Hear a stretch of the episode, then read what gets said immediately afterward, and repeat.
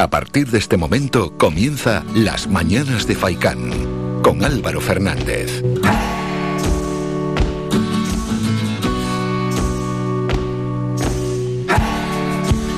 ¿Qué tal? Muy buenos días. Hoy es jueves 21 de abril. Bienvenidos a las mañanas de Faicán y atrás queda ya el primer día sin mascarillas en el interior. Sobra decir aquellos lugares, ¿no? Donde hay que llevarla y en aquellos puestos de trabajo donde se mantuvieron las mascarillas. Pero seguro que muchos de los oyentes que nos están escuchando tenían ayer dudas, ¿no? Al ir a trabajar o al ir a algún lugar cerrado si deberían usar o no la mascarilla en el interior. Y es que, bueno, como esto se hizo a última hora y corriendo, había muchísimas dudas, por ejemplo, en los colegios y por la mañana, el mismo día, que podía haber sido por un poquito de antelación, llegó la circular donde especificaban cómo se debería proceder. Bueno, yo por ejemplo en mi caso tenía varias dudas. Una es ayer fui a hacer algo de deporte y en este caso fue en el interior, fue en un gimnasio, si se usarían o no mascarilla y había un poquito de todo. Sí que es cierto que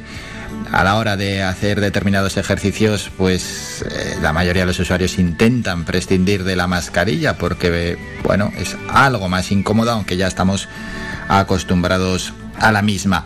Y ayer también estuve en el Gran Canaria Arena viendo el partido de baloncesto y había bastante espacio en determinadas zonas de la cancha, así que muchos de los espectadores también optaron por no llevar mascarilla, aunque otros tantos sí.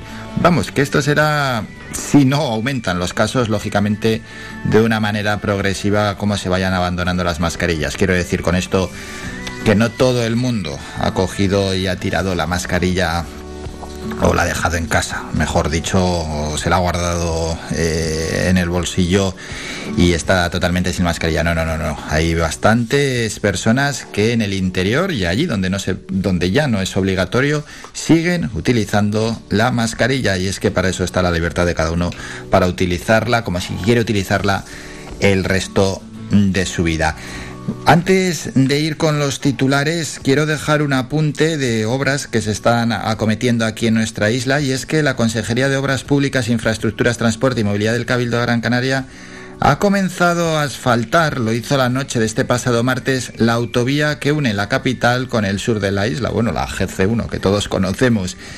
Eh, soporta al día cientos de miles de vehículos, al menos de eso ha informado el consejero Miguel Ángel Pérez del Pino, ha explicado que cada jornada va a haber hasta unos 20 días de trabajo. Los operarios ejecutan el reasfaltado de 800 metros no lineales, aproximadamente empleando para ello entre 300 y 400 toneladas de asfalto. Una rehabilitación que se está llevando a cabo en horario nocturno de domingo a jueves. Lógicamente en horario nocturno para afectar lo menos posible al tráfico. Las obras de rehabilitación del firme de la GC1 cuentan con un presupuesto de 600.000 euros y tienen un plazo de ejecución de 20 días laborables. Se realizan por la noche desde ya. Las actuaciones son desde las 11 de la noche hasta las 6 de la mañana y todo ello señalizado pertinentemente. Hay cuatro tramos. A ver, por kilómetros es difícil. Vamos a ver si por zonas. El tramo 1 Sentido Las Palmas Sur es en la zona Plaza de Toros Santa Rita, ese desvío por el polígono industrial El Goro. El tramo 2, sentido Las Palmas Sur, es en la zona 1 Aeropuerto Arinaga por, en el desvío por Ojos de Garza. El tramo 3, sentido Las Palmas Sur, es en la zona 2, Aeropuerto Arinaga, desvío por enlace Las Puntillas, GC 191 y el tramo 4 también es sentido sur Las Palmas, no ponen la zona, pero sí dan los kilómetros carril derecho PK 19 más 950 al kilómetro, punto kilométrico 21 más 800. Además de estos tramos, informa el Cabildo, también se procederá al asfaltado del enlace de la base aérea, el paso inferior al acceso al aeropuerto y el enlace de las puntillas. Esta información, porque había oyentes que se preguntaban ¿no? en torno a este arreglo de una o de la principal carretera que tenemos, y también decir que todo aquel que quiera continuar informándose lo puede hacer en el área de obras públicas del Cabildo de Gran Canaria o si no en las cuentas y redes sociales Twitter, arroba carreterasgc o en el Facebook Carreteras de Gran Canaria. Con este apunte Comenzamos y lo hacemos como siempre a golpe de titular.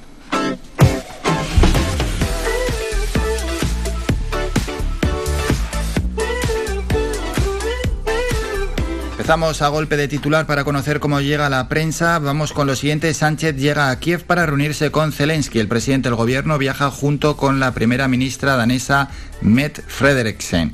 El dilema sobre el ingreso en la OTAN llega al Parlamento de Finlandia. La Cámara analiza un informe del gobierno sobre la seguridad del país mientras Rusia, reitera sus amenazas contra las candidaturas finlandesas. En el mundo, en directo, guerra en Ucrania, Rusia informa de la caída de Mariupol. Pedro Sánchez llega a Kiev para reunirse con Zelensky. 10.000 kilómetros de alcance. Satán 2, misil invulnerable con el que Putin lanza un mensaje a Occidente. ABC caos. En los controles de Barajas, 3.000 pasajeros se quedaron en tierra durante la Semana Santa. El déficit de personal en los controles de pasaportes amenaza la temporada de verano en plena recuperación para las aerolíneas. Detenido el autor de la brutal violación a una menor de 16 años en Igualada. Y la variante XC del coronavirus ya empieza a circular por España. Sanidad reporta los primeros casos secuenciados por el sistema de vigilancia epidemiológica. Últimos titulares de agencia. Rusia dice que terminará la invasión tras eliminar las amenazas por la captura de Ucrania por parte de la OTAN. Zelensky afirma que no ha recibido ningún borrador de Rusia para una solución. Sánchez llega a Kiev para reunirse con Zelensky y en Francia Le Pen reconoce los esfuerzos de Macron en la crisis de Ucrania pero critica el embargo energético a Rusia. A golpe de titular hemos comenzado, presentamos el programa.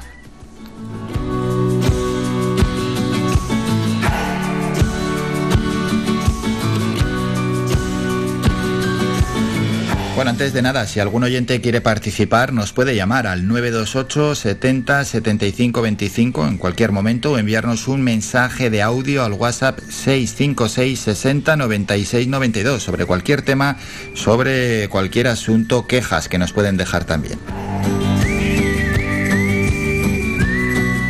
Primera hora es plenamente informativa. A las 9 y 5 estarán por aquí con nosotros José Luis Rodríguez, que es concejal en el Ayuntamiento de Valle Seco, y Jonay Cabrera, quien es el presidente de la Asociación de Club de Carreras de Asfalto. Hay que hablar de la actualidad de Valle Seco y de la tercera cita de la temporada de las carreras de caballos de Valle Seco, entre otros asuntos y actualidad del municipio. Este sábado llega una nueva carrera, es por la tarde. Hablaremos con la eh, docente Olga Segura, que siempre está los jueves en este programa, y tenemos que hablar del fin de las mascarillas en los colegios. Acto seguido nos vamos hasta Guía para hablar de la feria del queso de Guía y si hoy compran el cupón de la 11, aparece el queso de guía en el cupón de la 11, 5 millones y medio de cupones. Estaremos con el alcalde Pedro Rodríguez. Y luego ya más protagonistas en el programa. Jessica Gulomal es la primera canaria en ganar un premio nacional de magia. Estará aquí en directo en los estudios de Radio Faicán. Jesús Rubio para hablar de deportes en territorio amarillo y terminaremos el programa con otra enorme actividad cultural que tenemos en nuestra isla, el Festival de Cine de Las Palmas. Estará aquí en el programa el director Luis Miranda.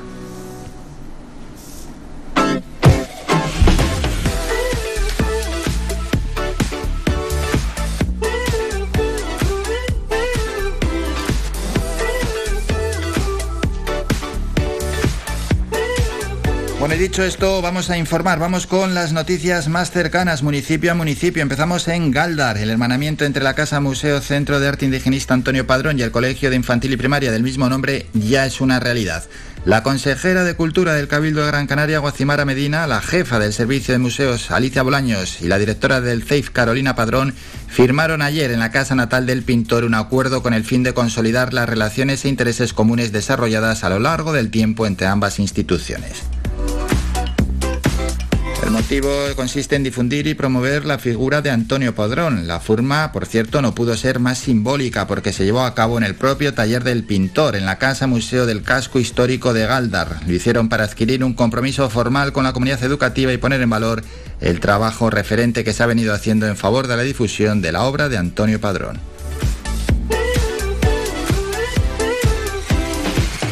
Más asuntos en Galdar. El ayuntamiento celebró el martes la Junta de Seguridad Local correspondiente a los eventos del Galdar Prize 2002, que se celebrará del 1 al 5 de junio del Festival La Guancha 2022, que tendrá lugar los días 10 y 11 del mismo mes, ambos en el recinto cultural de la Quinta junto al Polideportivo Municipal. De esta manera, se ha concretado todo el dispositivo de seguridad con el que contarán estos dos eventos multitudinarios que abrirán el mes de junio en Galdar y estrenarán el escenario que se instalará en el recinto cultural de la Quinta, donde se celebrarán gran parte de los eventos de junio y julio en la ciudad de Galdar.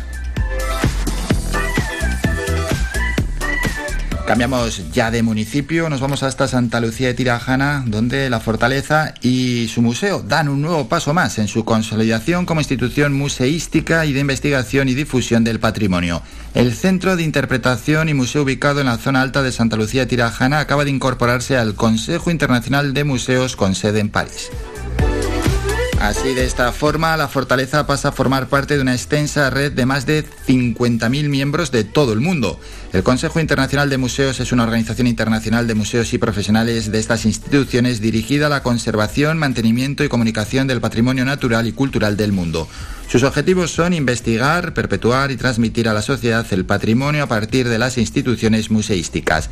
Escuchamos al director del Centro de la Fortaleza, Marcos Moreno. Eh, una, mayor fortaleza a la hora de, la visibilidad y a la hora de unirnos en, las campañas y en los trabajos de, museografía eh, y protección del patrimonio histórico a nivel internacional, en este caso en el Canario. Todo lo que creemos que es, es interesante o lo que hay que resaltar es la dupla que se ha conformado entre el modelo de gestión de la fortaleza y el Ayuntamiento de Santa Lucía, que es el que un poco está liderando todo el camino que estamos haciendo. Cambiamos y nos vamos a San Bartolomé de Tirajana, donde los servicios de bomberos y salvamentos del ayuntamiento han renovado y modernizado su material y equipamiento para acometer la extinción de incendios y otras incidencias en diferentes escenarios. En concreto, en las últimas semanas se ha adquirido un electroventilador, una cámara de imagen térmica, sendos equipos de herramientas para la apertura de puertas de viviendas y de vehículos siniestrados, un detector de gases o explosímetro. Todo este material asciende a una inversión de 24.000 euros. En Telde, el ayuntamiento mantiene abierto el plazo de matrícula para el próximo curso en las escuelas infantiles municipales de La Herradura, Las Remudas y Ginamar. Las familias que deseen matricular a sus hijos en alguno de estos tres centros tienen hasta este próximo viernes, es decir, hasta mañana 22 de abril, para reservar las plazas.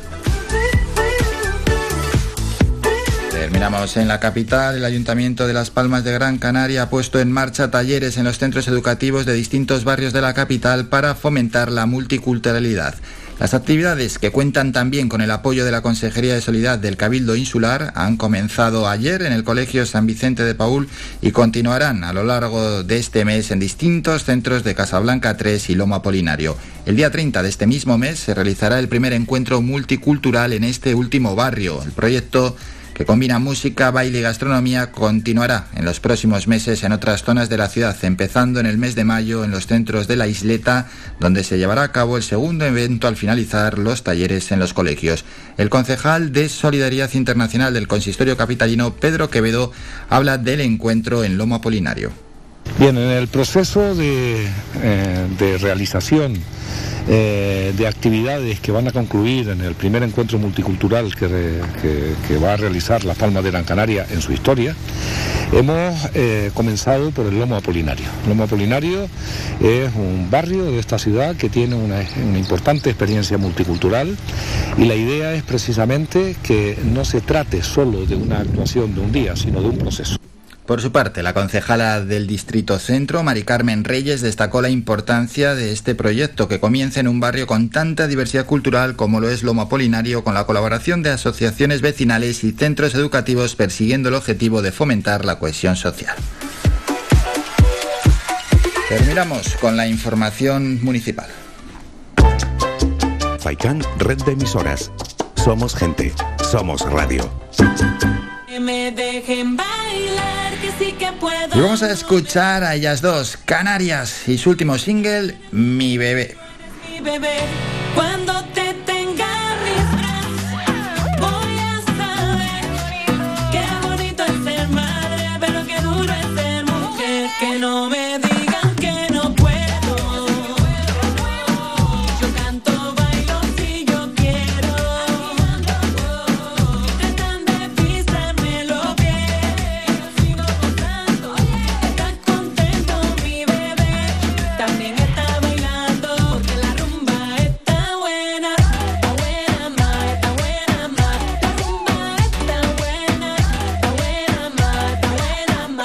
quiero que me digan lo que tengo que hacer, lo que tengo que hacer, lo que tengo que hacer. No quiero que me digan lo que tengo que hacer, lo que tengo que hacer, lo que tengo que hacer. Ya me da igual lo que digas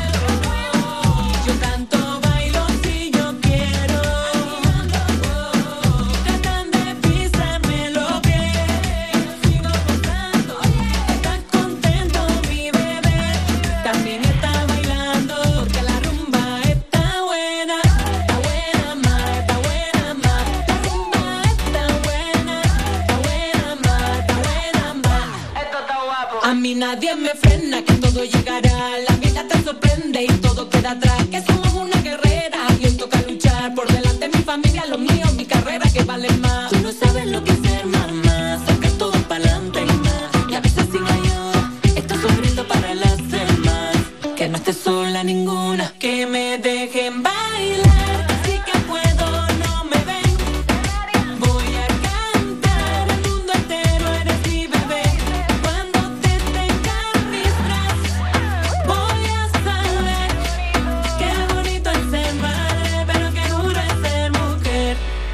Canarias, que estuvieron también por aquí, por el programa, hace ya tiempo, ¿eh? por cierto. Así que a ver cuándo vuelven, ojalá sea ya pronto. Esta canción, su última canción, Mi bebé.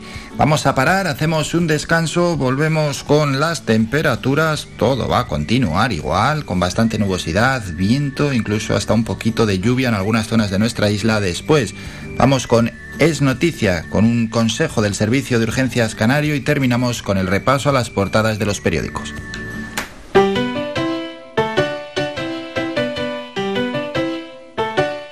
Estás escuchando Faikan Red de emisoras Gran Canaria.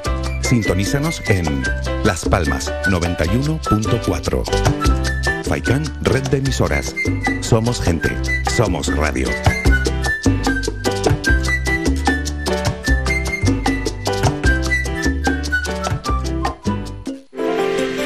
Conoce Valle Seco, conoce sus comercios, apoyando a nuestro tejido empresarial. Tiendas, bares, mercado, profesionales, empresas, restaurantes, bazares, turismo rural, barberías, peluquerías, siempre han estado aquí, en Valle Seco.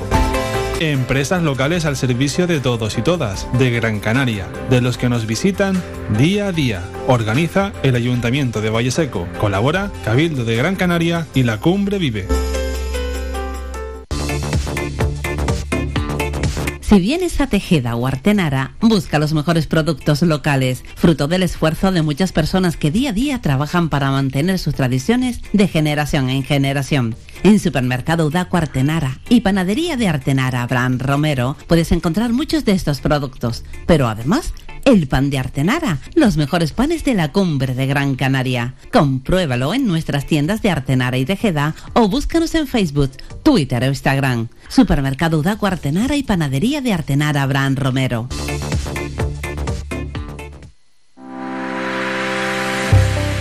Descarga gratis nuestra app oficial Faikan Red de emisoras y escúchanos en directo, además de todos nuestros programas en repetición, imágenes, vídeos y noticias. Disponible ya en Google Play y Apple Store. Somos gente, somos radio.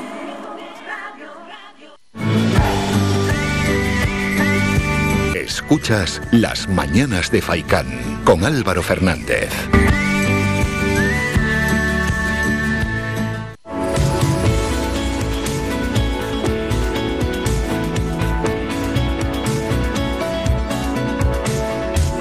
Tiempo.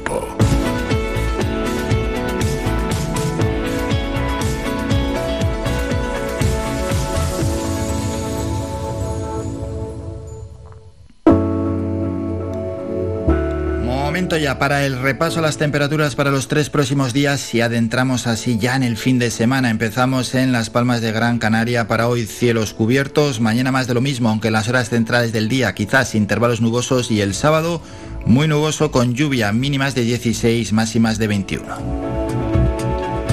En Telde para hoy cielos cubiertos con lluvia escasa, mañana predominará la nubosidad y el sábado cielos cubiertos con lluvia mínimas de 15, también máximas de 21.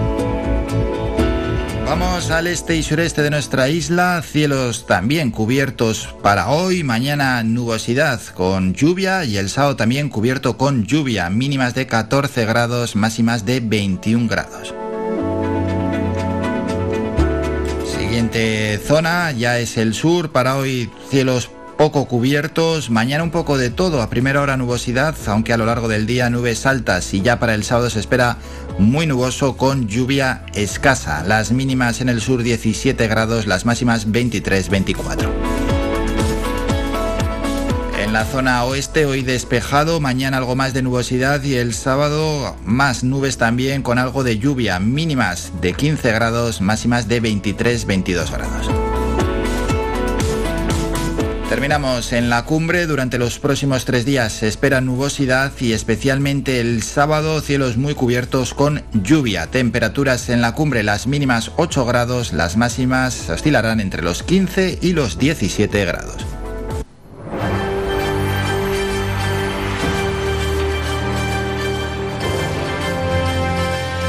Es noticia.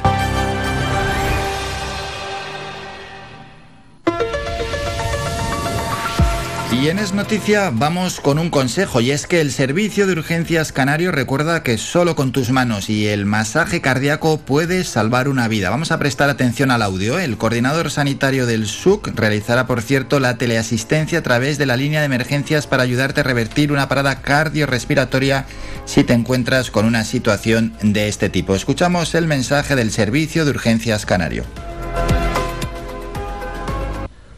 Situaciones más graves que nos podemos encontrar es la parada cardiorrespiratoria. Es indispensable que las personas que están alrededor del afectado que padece esta situación actúen y actúe rápido. Lo primero es identificar la situación, saber que está en parada cardiorrespiratoria. Para ello simplemente tenemos que saber que la persona está inconsciente, es decir, no se despierta por más que hagamos y que no respira. Y esto lo vamos a ver fácil mirando el pecho de la persona que está en el suelo. Si no se mueve y no se despierta, no lo dude. Estamos hablando de una parada cardiorrespiratoria. Si nos encontramos ante esta situación, recuerda que una de las partes importantes es protegernos nosotros. Si él tiene la mascarilla, no se la vamos a quitar y nosotros mantendremos la nuestra colocada correctamente. Vemos si se despierta. Señor, ¿me escucha? Si no se despierta, lo siguiente era comprobar si respiraba. Para ello simplemente inclinaremos un poco la cabeza hacia detrás y miraremos su pecho. Hay que llamar rápido a los servicios de emergencia, pondremos el teléfono en manos libres para que nos puedan dar las indicaciones. E inmediatamente, mientras sigue sonando la llamada, empezaremos a hacer las compresiones. En el centro del pecho, en la línea imaginaria entre los dos pezones, colocaremos nuestras manos así y empezaremos a comprimir.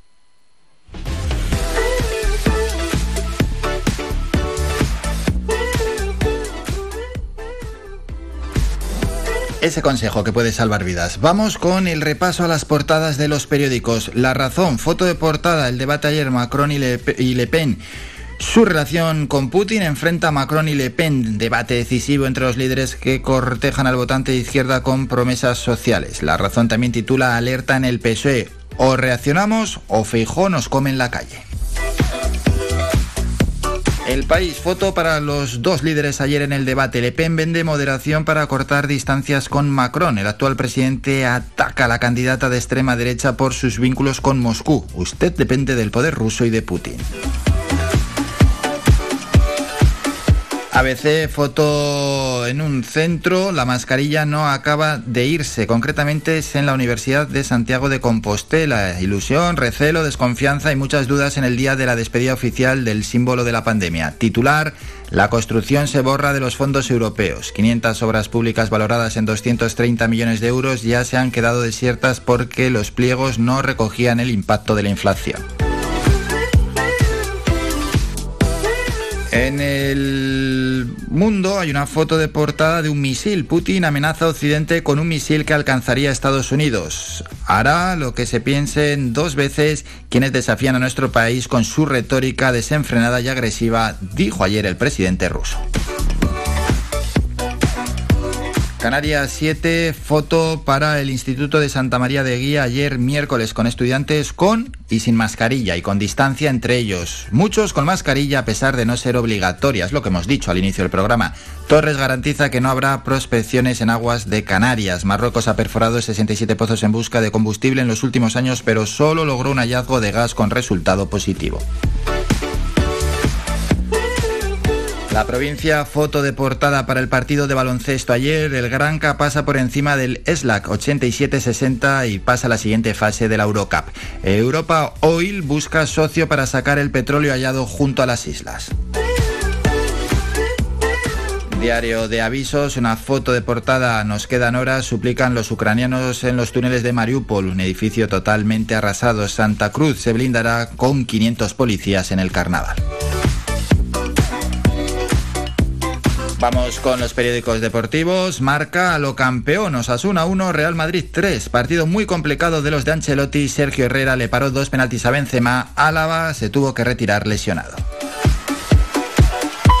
Diario AS, el Alirón espera. Ganó ayer el Madrid. Otros partidos de la jornada 33. Celta 0, Getafe 2 y el Atlético de Madrid que empató a cero frente al Granada. Hoy se juegan a las 6 Levante Sevilla, Español Rayo Vallecano a las 7 Cádiz Athletic y el Barça que va a jugar hoy y eso es lo que recoge el mundo deportivo desde las 8 y media. El Real Sociedad Barcelona Champions League, el Barça a retomar la senda del triunfo para fijar su plaza europea y alejar a un rival directo. Suenan las horarias, nos vamos a publicidad, volvemos con el boletín informativo y luego nos vamos hasta Valle Seco.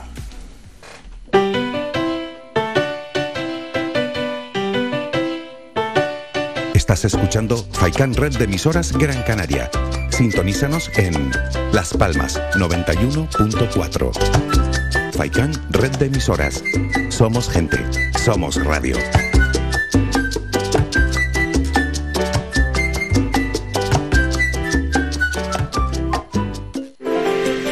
Conoce Valle Seco, conoce sus comercios, apoyando a nuestro tejido empresarial. Tiendas, bares, mercado, profesionales, empresas, restaurantes, bazares, turismo rural, barberías, peluquerías, siempre han estado aquí, en Valle Seco. Empresas locales al servicio de todos y todas, de Gran Canaria, de los que nos visitan día a día. Organiza el Ayuntamiento de Valle Seco. Colabora Cabildo de Gran Canaria y la Cumbre Vive. A cualquier hora y para cualquier problema, llegan los coches amarillos. Llega Desatascos Jumbo 928 230265. Desatascos domésticos industriales y de redes ayuntamientos. Vaciado de pozos, achique de agua, aljibes o por lluvias. Tratamiento de legionela. Trabajos en todo tipo de embarcaciones. 638 748 731. Limpiezas de choque y localización de arquetas ocultas. Más de 34 años sin descanso. 24 horas sin excepción. 928 230265. Pioneros en limpieza de estanques y redes heredades de agua. No contrate intermediarios. Llámenos directo y ahorre tiempo y dinero. 638 748 731. Somos gente, somos radio.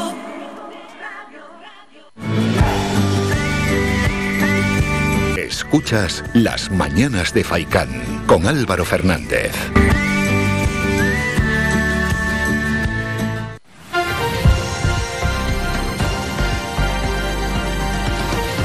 Noticias.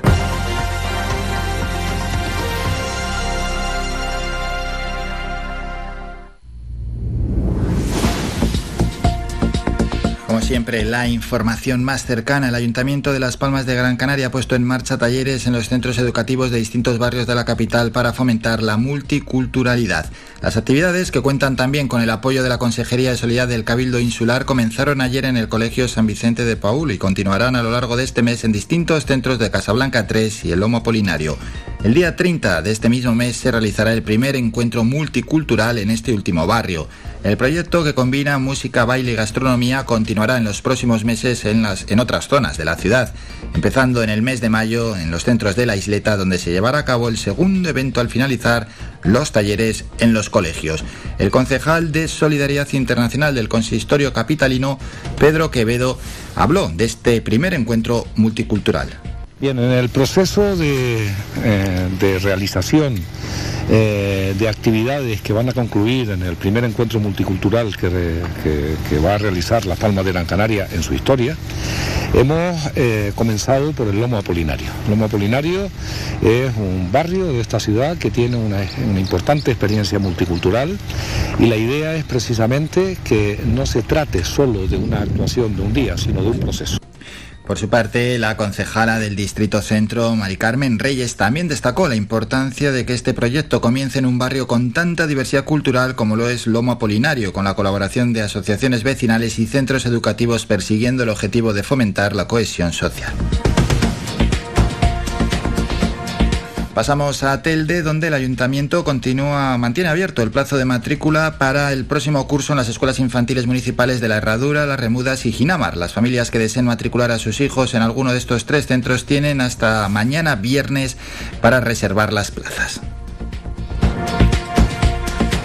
Ya en Agüimes, el ayuntamiento se reunió el martes con los representantes del Instituto Piadoso Eclesiástico Jesús Sacramentado. Es la entidad promotora de la nueva urbanización residencial de Playa de Arinaga para solicitar la implementación de nuevas medidas correctoras que ayuden a minimizar el impacto de las obras. Y es que la acción del fuerte viento reinante en estos días en el sureste, junto con los movimientos de tierra de la nueva urbanización, está generando importantes nubes de polvo en suspensión que acaban produciendo inconvenientes en todo el vecindario. La tierra se introduce, por ejemplo, en las aulas del Instituto de Educación Secundaria de Playa de Arinaga, afectando a las instalaciones también del consultorio local de salud y cubre los vehículos aparcados en la zona y acaba penetrando en muchas viviendas del entorno. Desde el ayuntamiento se insta a la promotora a tomar medidas que reduzcan las molestias ocasionadas a los vecinos. Pasamos ahora a Santa Lucía, donde la fortaleza y su museo dan un paso más en su consolidación como institución museística y de investigación y difusión del patrimonio. El Centro de Interpretación y Museo ubicado en la zona alta de Santa Lucía Tirajana acaba de incorporarse al Consejo Internacional de Museos con sede en París. De esta forma, la fortaleza pasa a formar parte de una extensa red de más de 50.000 mil- 50.000 miembros de todo el mundo.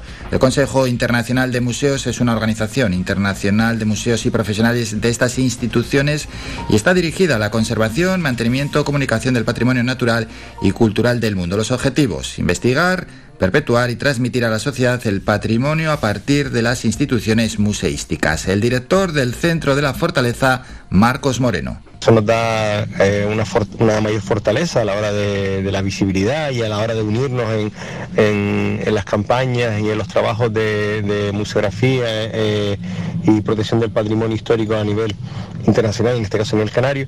Pero sobre todo lo que creemos que es, interesante o lo que hay que resaltar es el- el- la dupla que se ha conformado entre el modelo de gestión de la fortaleza y el Ayuntamiento de Santa Lucía, que es el que un poco está liderando todo el- el camino que estamos haciendo. Y terminamos ya en San Bartolomé de Tirajana, donde el Servicio de Bomberos y Salvamento del Ayuntamiento ha renovado y modernizado su material y equipamiento para acometer la extinción de incendios y otras incidencias en diferentes escenarios. En concreto, en las últimas semanas se ha adquirido un electroventilador, una cámara de imagen térmica, sendos equipos de herramientas para la apertura de puertas de viviendas y de vehículos siniestrados, un detector de gases o explosímetro y todo este material asciende a una inversión de 24.000 euros. Terminamos con la información más cercana, regresamos a las 10 con un nuevo boletín informativo. Síguenos en nuestras redes sociales. Estamos en Facebook, Twitter e Instagram. Búscanos como Radio Faicán FM y descubre todas nuestras novedades.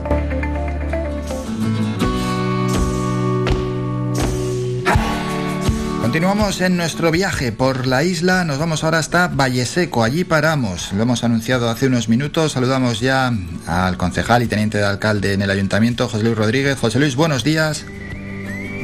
Hola, buenos días, ¿cómo andamos? Realmente bien, y también saludamos a Jonay Cabrera, presidente de la Asociación de Club de Carreras de Asfalto. Buenos días. Buenos días. Bueno, antes de hablar, ya lo hemos venido anunciando, ¿no? A lo largo de toda la semana de la carrera que allí se va a celebrar este próximo fin de semana, quería preguntarle a José Luis cómo se ha desarrollado la Semana Santa en la localidad. Bueno, estamos retomando las actividades eh, procesionales en, en, eh, ahora que precisamente estábamos acabando la- la- las infraestructuras de la zona comercial, de la calle que estamos peatonalizando en, el casco municipal, pues eh, un poco estrenando la primera fase y haciendo que la vida eclesial pues pues vu- vuelva a los ritos anteriores y a los, a los a las tradiciones anteriores que estos dos años nos han impedido desarrollar. Bueno, pero se quemó al Judas, ¿no? A Putin y demás. Sí, esto es una, una iniciativa que sí que, que se pudo desarrollar sin problemas ya las restricciones permitían que esto se pudiese hacer y incluso el año pasado también se hizo pero de una manera más más íntima pero sí que este año ha- hemos hemos podido dar rienda suelta a, a esa necesidad que tenía la población de Valle. Bueno, pues hecho este apunte de necesario de la Semana Santa, vamos con ahí a hablar de la carrera de caballos que llega este sábado a las 4 de la tarde. Recordamos, como ya hicimos ayer y hemos hecho otros días, que las entradas son solo 5 euros y se pueden adquirir en tu reservaonline.es. Jonay, ¿cómo llega esta carrera? Pues la verdad que con ilusión como todas las que hemos tenido a lo largo de desde que empezamos este proyecto eh, junto al ayuntamiento y la verdad que interesante y emocionante como todas todas las jornadas. Mm, Bueno, y esta temporada 2022, ¿cómo se está desarrollando? Pues hasta ahora hemos tenido bastante nivel de caballos, eh, participación y tenemos programada una carrera por mes, o sea, tenemos 12 jornadas en el año y, y con bastante ilusión y, y bastantes proyectos que todavía poco a poco vamos consolidando, tanto el ayuntamiento como la asociación. Bueno, ahora hablamos también de, de esos proyectos y concretamente vamos a hablar de la carrera del sábado, es decir, cuántas mangas hay, qué modalidades, etcétera. Al principio vamos a tener cinco carreras en diferentes distancias, 1400, 1600 y 1800 metros. En algunas participarán tres caballos y en otras eh, tan solo dos.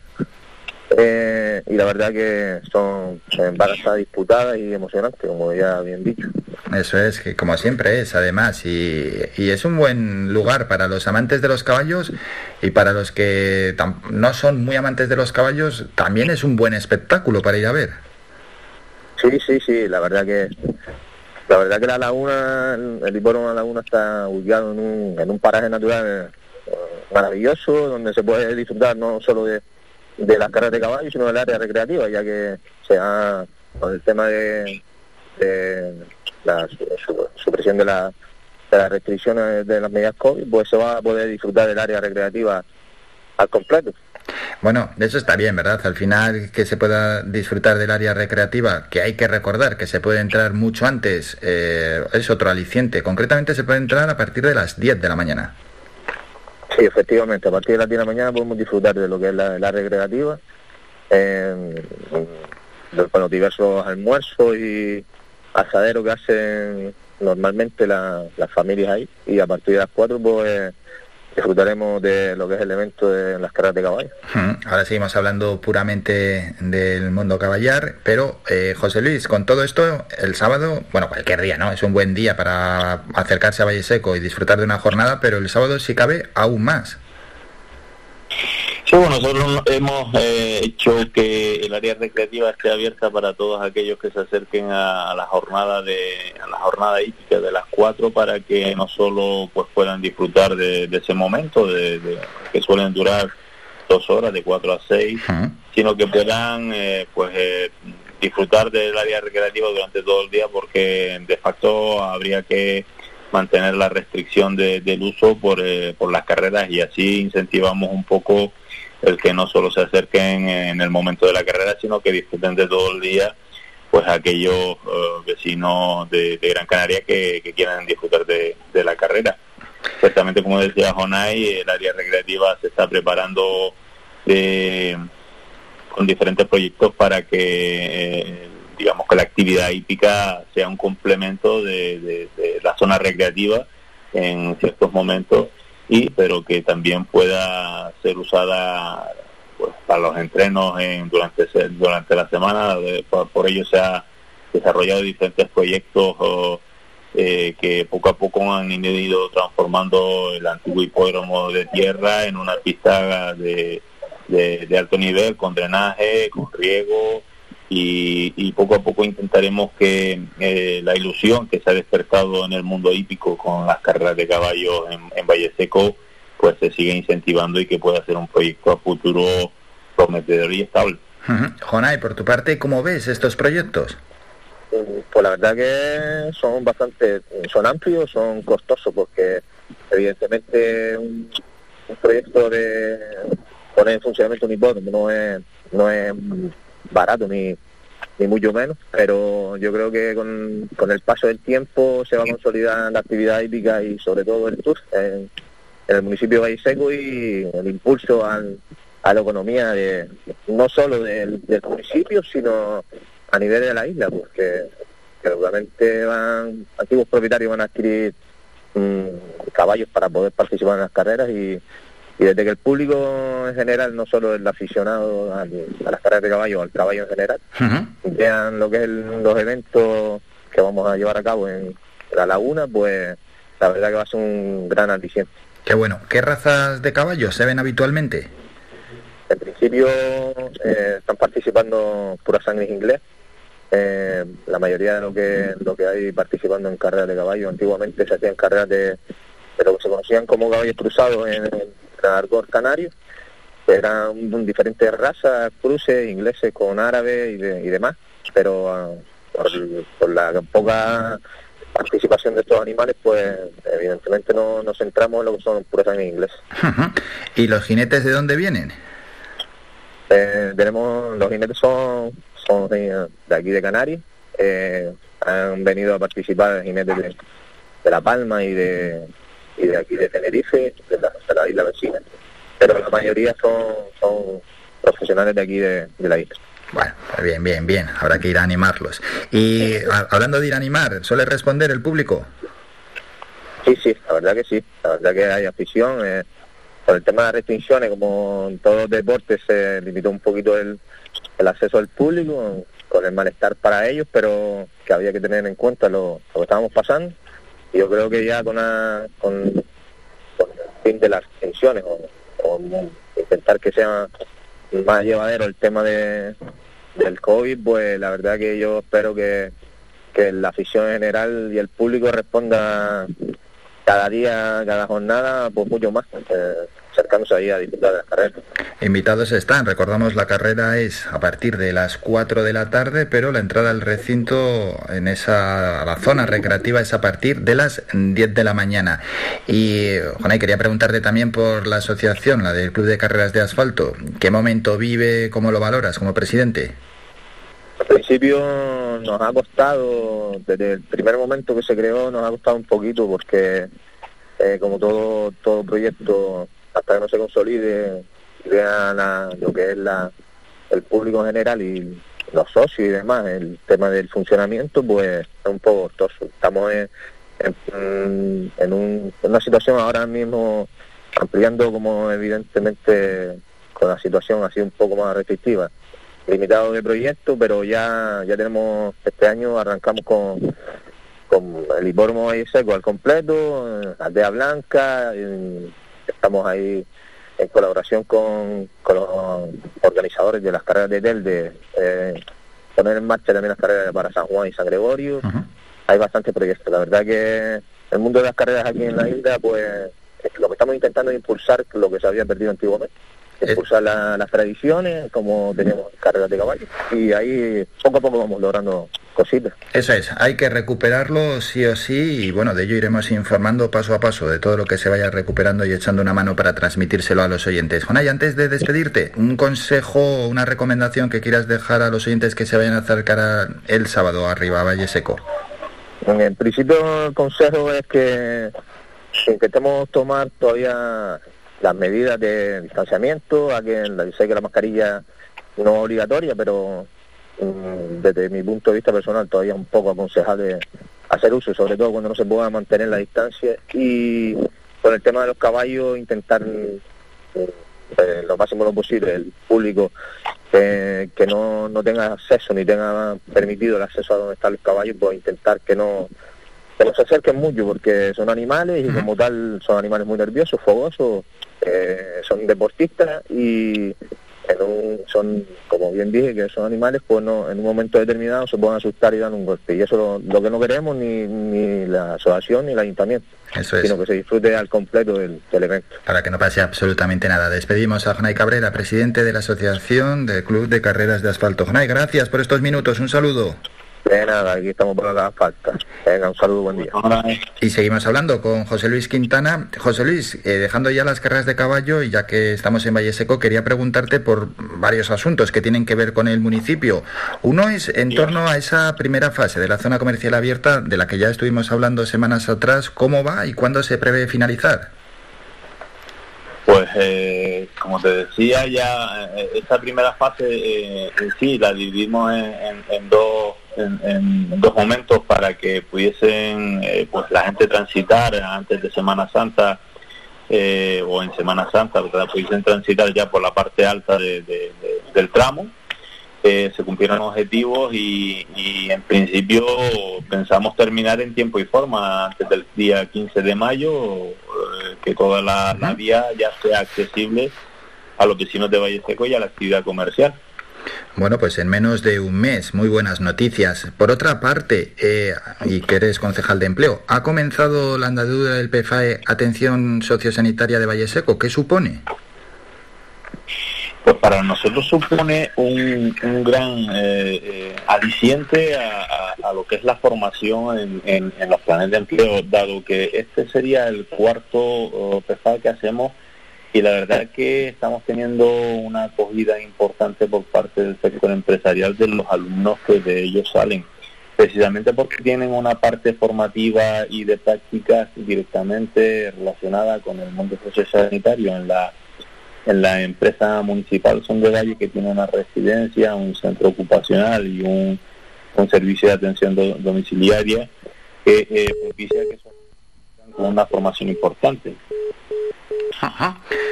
Sí, entonces, pues eh, la, la acogida del sector empresarial está siendo importante y estamos llegando a, a- a empleos del 75% de, de, de inserción, eh, lo cual es algo eh, pues sorprendente dentro de los, de los planes de empleo. Pues, eh, pues la verdad es que el, el- el Servicio Canario de Empleo reitera las solicitudes que el Ayuntamiento de Valle Seco hace para seguir pro- prorrogando estos planes de empleo, de, empleo año tras año, los PFAE, para seguir pues eh, formando gente en el mundo sociosanitario porque la, el sector eh, público y el sector empresarial lo, lo demanda. A ver, que está sonando un pitido, al menos yo lo estoy escuchando y está sonando y aún así estamos manteniendo la conversación. A ver si nos pueden quitar ese, ese pitido que, que suena. Es posible que sea de, del teléfono de Jone Cabrera, quien ya habíamos despedido. Sí, ya, ya, ya ha dejado de sonar. Mm, dos asuntos más, José Luis, ya antes de despedirnos, porque leía yo en programas que el Ayuntamiento de Valle Seco se ha adherido al programa Alimentación Saludable, ¿no? Hay que fomentar la alimentación saludable entre la población y también, bueno, ayudar, lógicamente, a los que menos tienen. No está José Luis, estaba yo hablando solo, vale, finalmente se ha caído la llamada, estaba ahí. No, no me había dado cuenta que, que José Luis Quintana no estaba al, al otro lado del teléfono, no sé si los oyentes sí se habían dado cuenta y estaba yo haciendo esa pregunta, bueno, vamos a recuperar ya la conexión en nada, en dos segundos, ahora sí que sí, sí, que estaba, estaba hablando solo, no me había dado cuenta que se había caído la conexión, pero bueno, al menos se ha quitado ya ese pitido que sí que estaba sonando de fondo. No, preguntaba dos cuestiones más, José Luis, antes de despedirnos. Una es que el Ayuntamiento de Valle Seco se ha adherido al programa Alimentación Saludable, ¿no? Hay que fomentar eh, la alimentación saludable entre la población. Pues tenemos esos datos de obesidad que son más que alarmantes, pero también hay que ayudar a esas familias que tienen mayor dificultad a la hora de adquirir estos productos.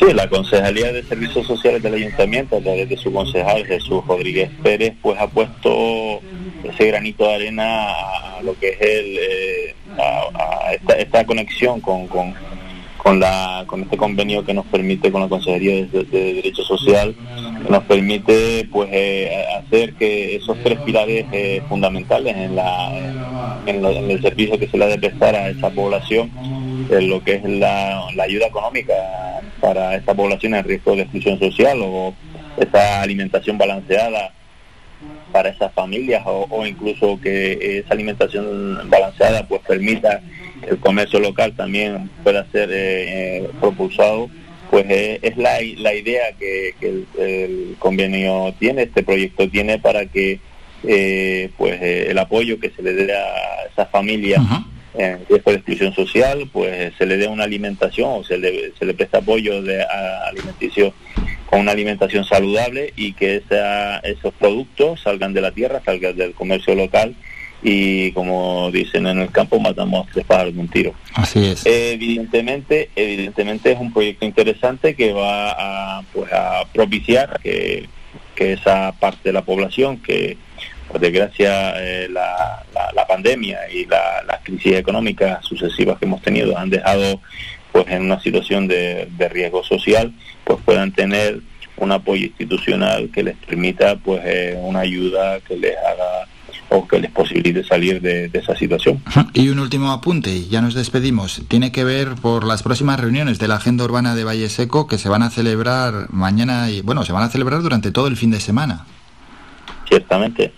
Nosotros eh, eh, creemos que la participación ciudadana, ciudadana es algo esencial en la, en la política moderna, eh, tiene que ser una, una política participativa y más que y, ya no solo en, por motivos políticos para que sea participativo, sino para el futuro municipal, un plan de acción como es el que propone la agenda urbana local eh, tiene que pasar por una participación ciudadana y que eh, la población aporte toda esa lluvia de ideas que puede generar pues eh, el que pues el grupo de gobierno se acerque a las asociaciones de vecinos y proyecte ese plan de acción esa recogida de iniciativas de cada una de las entidades asociativas municipales para que pues esa, esa, esa, iniciativa que se ha puesto en marcha el plan de acción local de la agenda urbana eh, municipal pues pueda tener una, proyección a futuro estable y que pues eh, dentro de, cuatro años o, el próximo grupo de gobierno que salga no tenga pues la tentación de, transformarla por motivos políticos sino que pues ya sea un plan de acción lo suficientemente estable y consensuado para que cualquiera de las eh, opciones políticas que aterricen en Valle Seco pues eh, tenga ya una agenda marcada, no propiciada por motivos políticos, sino por la población así. Bueno, con esto nos vamos. Recordamos carrera de caballos en el hipódromo de Valle Seco este sábado 23 de abril desde las 4 de la tarde. La entrada solo 5 euros en tu reserva online.es y la entrada al recinto a partir de las 10 de la mañana pudiendo disfrutar de la zona recreativa. Nos lo ha contado Jonay Cabrera, el presidente de la Asociación del Club de Carreras de Asfalto, y también José Luis Rodríguez, que es concejal de bastantes ramas en el ayuntamiento y también teniente de alcalde. José Luis, como siempre, gracias por estos minutos. Un saludo. Muchas gracias a ustedes y a todos. Visita nuestra página web www.radiofaikan.com y descubre las últimas noticias, entrevistas y novedades de nuestros programas, así como volver a escuchar tus programas favoritos en repetición. www.radiofaikan.com A la vuelta de la publicidad iremos con el kiosco digital para conocer bueno, cuál es la información en estos momentos de los principales medios digitales de nuestro país y concluir ya con esta primera hora informativa y después nos vamos hasta el colegio Fernando León y Castillo para de la mano de la profesora Olga Segura también saber cómo se desarrolló ayer la primera jornada sin mascarillas en los colegios, al menos con la opción de no llevar la mascarilla, pero sí que unos llevaron esa mascarilla y otros no. Un minuto y volvemos con estos asuntos.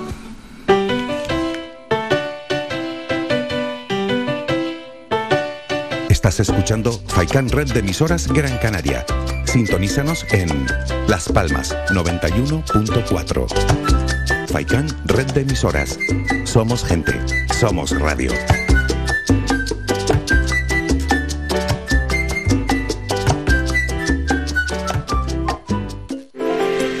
Conoce Valle Seco, conoce sus comercios, apoyando a nuestro tejido empresarial. Tiendas, bares, mercado, profesionales, empresas, restaurantes, bazares, turismo rural, barberías, peluquerías, siempre han estado aquí, en Valle Seco. Empresas locales al servicio de todos y todas, de Gran Canaria, de los que nos visitan día a día. Organiza el Ayuntamiento de Valle Seco. Colabora Cabildo de Gran Canaria y la Cumbre Vive.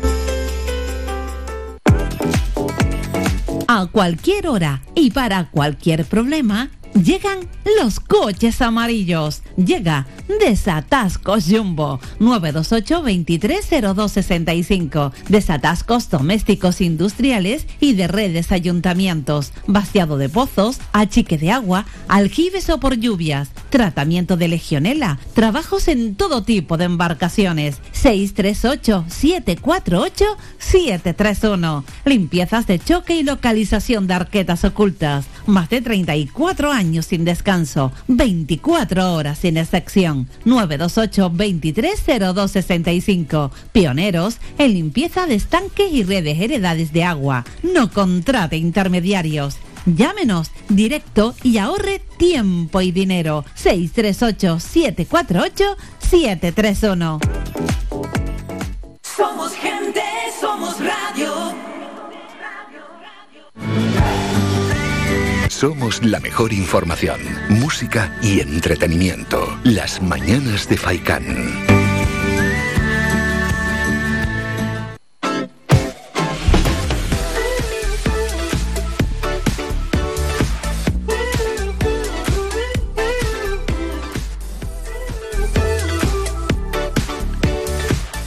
Nueve y media, vamos con el kiosco digital, la información de los principales medios digitales en nuestro país. El confidencial Rubiales burló las normas para que la Real Federación Española de Fútbol le pagara un piso de lujo. Puede haber problemas, dijo. Comunicaciones internas de la Federación revelan que el presidente se saltó la normativa del organismo al recibir una ayuda para vivienda a la que presuntamente no tenía derecho por estar censado en la capital. Español viene con lo siguiente, es ese viaje de Pedro Sánchez, llega a Kiev, se reunirá con Zelensky y visitará Borodyanka. El presidente del gobierno que ha viajado en tren durante la noche ofrecerá al término de la jornada una rueda de prensa con Zelensky, la también primera ministra de Dinamarca, junto que también está en Ucrania. Diario.es, el caso del espionaje en Cataluña expone las carencias en el control del CNI. Unidas Podemos y todos los socios del gobierno piden en el Congreso una comisión de investigación. Aragonés amenaza con retirar el apoyo al Ejecutivo en el Congreso si no se investiga el espionaje. El hackeo a los independentistas usó mensajes falsos de ONG, instituciones públicas y medios de comunicación. Vamos a público.es. Rusia da por controlada Mariupol, pero descarta asaltar su planta siderúrgica. Pedro Sánchez llega a Kiev, donde mantendrá un encuentro con Zelensky. Rusia se prepara para celebrar su victoria en el Donbass el 9 de mayo, según Ucrania. OK Diario, el padre del número uno del PSOE en Madrid es el abogado de la funeraria que pagó los 11 millones de Medina y Luceño. Otros asuntos, Sánchez llega a Kiev tras 10 horas de viaje en tren y se reúne esta mañana con Zelensky. ¿Qué más? Tenemos Huffington Post, Sánchez en Kiev, el presidente llega a la capital ucraniana para reunirse con Zelensky. Lo más del día. Según Huffington Post, Rusia asegura que ha tomado el control de Mariupol y Putin cancela el asalto a Azovstal. Pros y contras de un gobierno PSOE-PP o PP-Vox. Por Porterio Cañil, Macron arrincona a Le Pen con sus vínculos con Putin y sentencia el debate.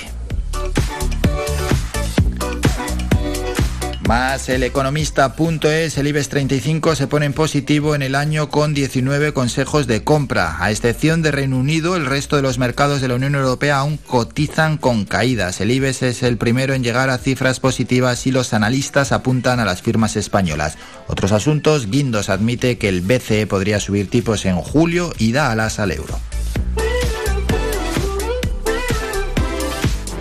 Terminamos en cinco días. Bankinter gana 154 millones en el trimestre, un 4% más y compensa la salida de línea directa. Alta velocidad Madrid-Sevilla, el inicio de un viaje de 30 años y 57 mil millones de inversión. Fórmulas contra la inflación, pacto de rentas, desindexar la economía, ajuste fiscal y subida de tipos. Hasta aquí el kiosco digital. Terminamos con esta primera hora de información. Vamos con un tema musical y luego hasta el colegio Fernando León y Castillo en Telde con la docente Olga Segura.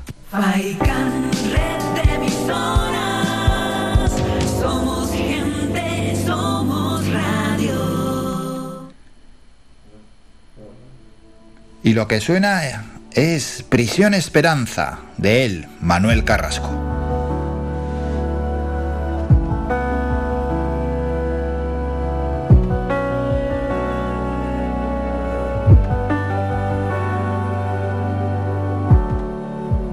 De su celda ya no sale el recluso 19, barrotes imaginarios.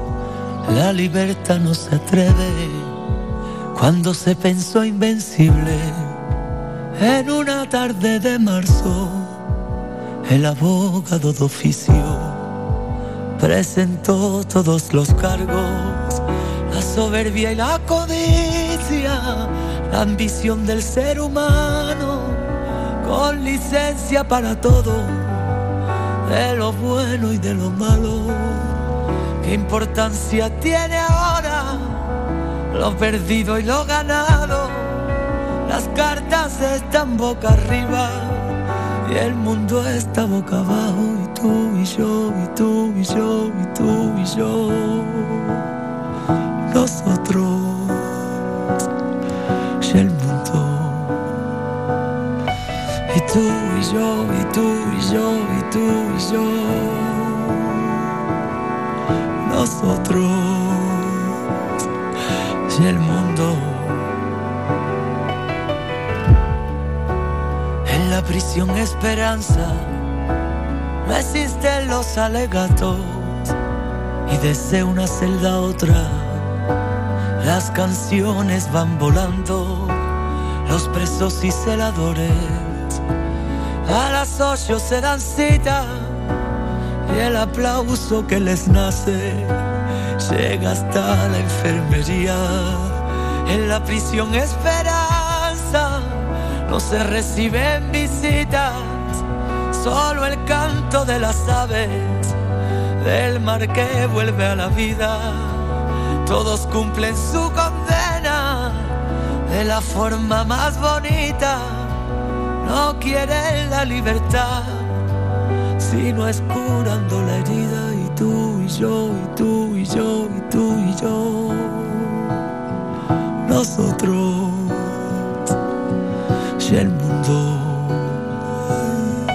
Y tú y yo, y tú y yo, y tú y yo nosotros y el mundo. Y estas ganas de querernos, esperando la salida, y nos quedará pendiente tanta y tanta despedida. Nosotros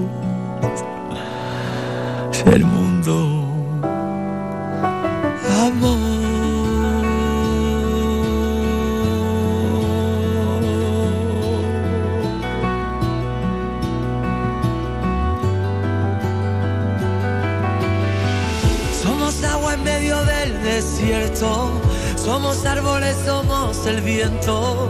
Somos soledad, somos aliento y corazón. Somos todos buscando el remedio.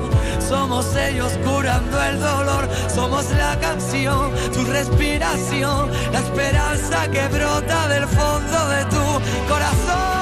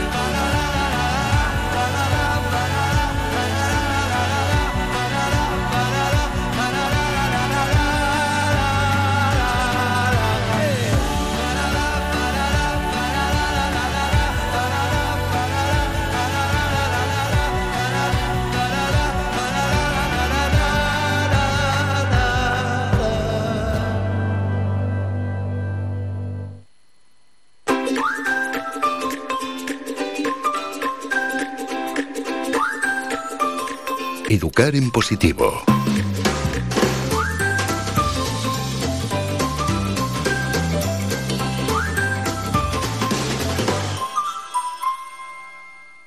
Saludamos ya, como todos los jueves, a la docente Olga Segura en la sección Educar en Positivo. Olga, buenos días.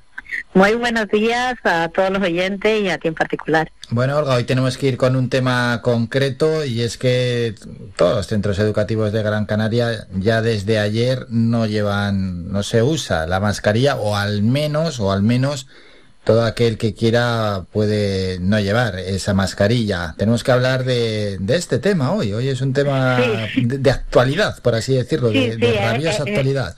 Es el tema estrella, viene siéndolo desde el martes por la noche para los docentes porque, bueno, no hubo un poco de, de confusión, no sabíamos si, realmente entraba el Real Decreto y la Consejería iba a mandar un comunicado o no, y efectivamente lo, lo envía el miércoles al- a las 8 de la mañana, estaba llegando a los centros.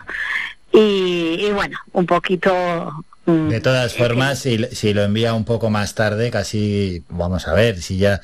Es que llama muchísimo la atención. Todos sabíamos que el 20 de abril era el momento en el que en determinados lugares en el interior ya se puede estar sin mascarilla y que desde en este caso, bueno, pues eh, el gobierno central, las diferentes consejerías de sanidad, porque al final la competencia está traspasada, se tarde tantísimo y el mismo día se envíe una circular, se envíe la normativa, pues llama mucho la atención. Es que al final todos, hecho- todos tenían unas dudas enormes, no solo en la educación, en tantos y tantos ámbitos.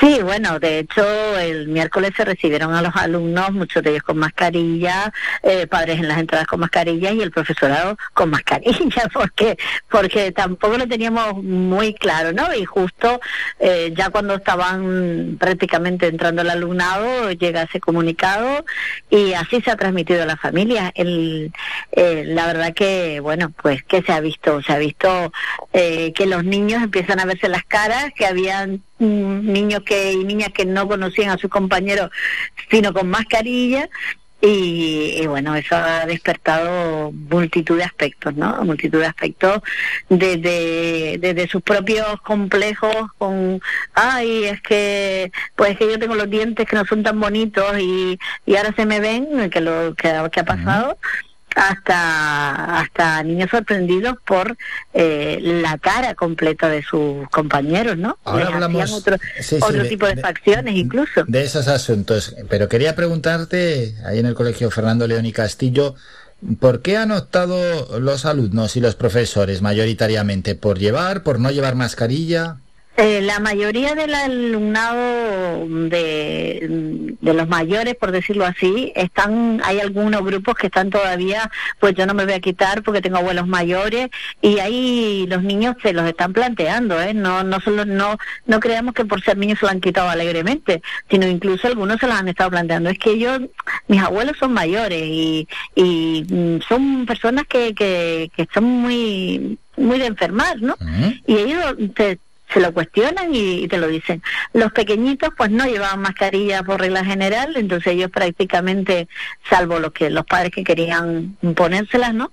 Eh, ellos prácticamente no han notado la diferencia y dentro del alumnado pues ya te digo hay ese esa diferencia los compañeros los docentes pues con muchas ganas de, de quitarlas por un lado y de hecho la mayoría ha optado por por ese tema porque sí es verdad que sobre todo en los cursos más pequeños el- la, la pronunciación el, el intentar vocalizar y expresar a los más pequeños el lenguaje oral cuesta costaba muchísimo trabajo con la mascarilla y, y bueno, ni siquiera teníamos permitido bajarla un poco para expresar el, el- ese tema, ¿no? Porque era muy muy complicado, ¿no?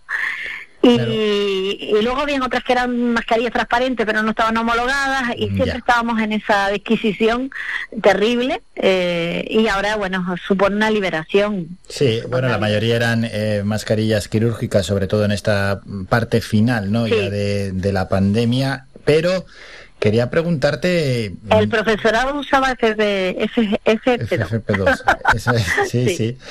Sí, sí, Mm, teníamos que Vale, sí, sí, no, y bueno, ya sí me refería en general, ¿no? Casi, casi ya a la población. Sí, Pero sí. quería preguntarte también por lo que has comentado hace nada, ¿no? Es decir, llevamos 700 días ya con unas mascarillas y el proceso de dejar la mascarilla no es tan fácil en el plano psicológico, sobre todo como nos podíamos llegar a pensar. Es decir, hay personas que no quieren dejar la mascarilla, otros no se sienten cómodos sin mascarilla y también incluso el miedo, el miedo es libre, ¿no? Y quieren seguir llevando esa mascarilla. Así que esto va a ser una un proceso al que hay que adaptarse, que no va a ser como, bueno, ahí dejo la mascarilla, no, no, no, no, a todo el mundo no, le está resultando tan fácil. No, es un proceso y además en, en el caso de los centros educativos, pues del comunicado de la consejería sí hace, mm, hace hincapié en tanto en el profesorado que puede ser vulnerable como en los niños vulnerables y que no se estigmatice tampoco a aquel que quiera llevarlo, porque realmente no sabemos las circunstancias de cada persona, cada familia y, y bueno, hay niños que pues tienen diabetes y sus padres consideran que, que evitan más riesgos y luego hay profesorado de cierta edad vulnerable y, y que también ha decidido, por lo menos cuando está en el aula, llevarlo puesto. Entonces, de alguna manera, respetar, eh, tener eh, esa... ir poco a poco, me imagino que ya cuando se vean sobre todo los resultados después de la Semana Santa de cómo ha sido la incidencia de la pandemia, pues se tomará un- de alguna manera se relajará o no, dependiendo de esos resultados, pues el tema de la mascarilla, ¿no? Sí, y ya para terminar, eh, mm, son jóvenes, son muy jóvenes los estudiantes, lógicamente, y hay mucho complejo también entre los jóvenes. Ya he escuchado algún caso de alguno que no se quiere ni quitar la mascarilla, decir, no, no, que yo estoy más guapo con la mascarilla. Sí, sí, sí, sí. De hecho, eh, se, nos ha, se nos ha dado el caso de, de, de ver niños que, que dicen, no, es que tengo, me están saliendo granitos. y como que, que, y nosotros digo, pues así te respira ahora mejor la piel. Y no, no, no, no, no, no, quiere, ¿no? no hay manera. Entonces, de alguna forma, pues yo sí les diría a los padres que poco a poco fueran haciendo un proceso de, de mostrarles que, bueno, las partes, lo positivo de ahora no tener la mascarilla. Igual que en un momento anterior buscamos lo positivo de tenerla, pues ahora lo positivo de no tenerla. Vas a oxigenar tus células más, vas a estar a respirar, eh, nos vamos a ir para el campo y vas a oler eh, perfectamente el aroma de los árboles, eh, vas a contactar tus amigos y amigas, aunque al principio te cueste, te van a conocer de verdad. Eh, porque van a conocer tu sonrisa como es al natural. Eh, intentar buscarle esa parte positiva, ¿no? Para ir quitándole ese, esa sensación de, de miedo al enfrentarse a, socializar sin mascarilla. Así es. Bueno, y con eso nos vamos a quedar y nos vamos a citar ya para el próximo jueves. Nos queríamos acercar en este, además nos ha coincidido perfecto de la mano de la docente de Olga Segura que siempre lleva hacia adelante esta sección todos los jueves, la sección Educar en Positivo a estar dentro del aula, a estar dentro de los colegios, en este caso el Fernando León y Castillo, y conocer cómo fue ayer esa primera jornada sin la obligatoriedad de, de llevar la mascarilla. Olga, por tanto, como siempre, un enorme placer y nos citamos ya para el próximo jueves. Encantada y nos escuchamos el próximo jueves. Escuchas Las Mañanas de Faicán con Álvaro Fernández.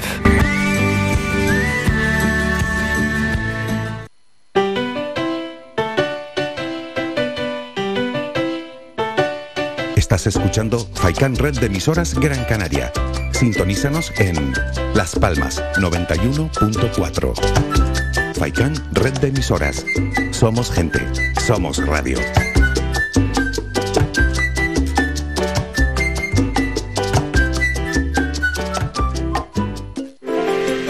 Conoce Valle Seco, conoce sus comercios, apoyando a nuestro tejido empresarial. Tiendas, bares, mercado, profesionales, empresas, restaurantes, bazares, turismo rural, barberías, peluquerías, siempre han estado aquí, en Valle Seco.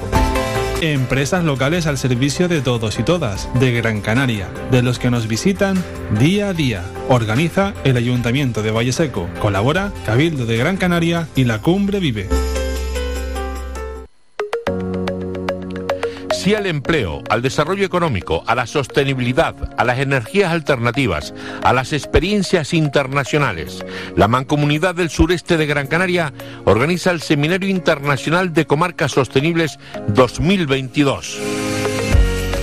Días 27 y 28 de abril, Teatro Víctor Jara, vecindario. Asistencia libre y gratuita.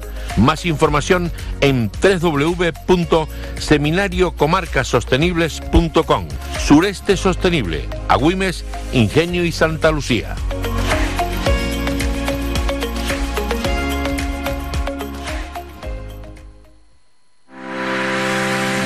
Visita nuestra página web www.radiofaikan.com y descubre las últimas noticias, entrevistas y novedades de nuestros programas, así como volver a escuchar tus programas favoritos en repetición. www.radiofaikan.com Somos gente, somos radio. Escuchas Las Mañanas de Faicán con Álvaro Fernández.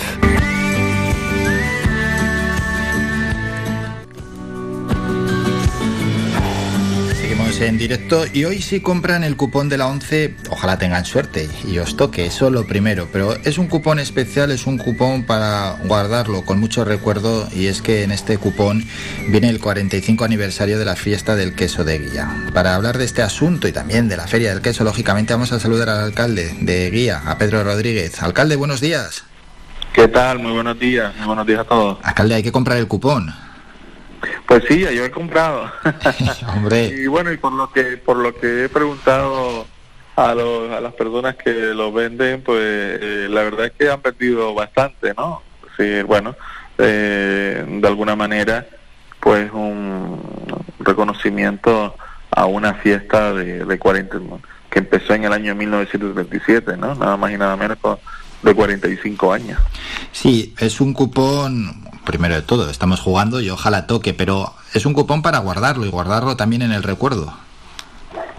Pues sí, porque la verdad es que mm, no es fácil, ¿no? No es fácil eh, insertar en los cupones de la 11, ¿no? Estamos hablando de que claro, la 11 funciona eh, en toda España y estamos hablando de que se, se elaboran 5 mil, 5 millones y medio de, de cupones, ¿no? Diarios. Entonces, bueno, el que en toda España eh, se haga referencia a esta fiesta del queso de guía en su 45 aniversario, ¿no? Pues me parece un, eh, por un lado un acto de generosidad por la Fundación 11 y por otro lado eh, pues me parece un, una buenísima promoción de nuestra fiesta del queso en toda España. Es una muy buena promoción, sin duda alguna. 5 millones y medio de cupones y todo aquel que compra un cupón, lógicamente siempre mira, ¿no? A ver cuál es el motivo del cupón de ese día. Eh, ¿Esto cómo se logra? Porque somos conscientes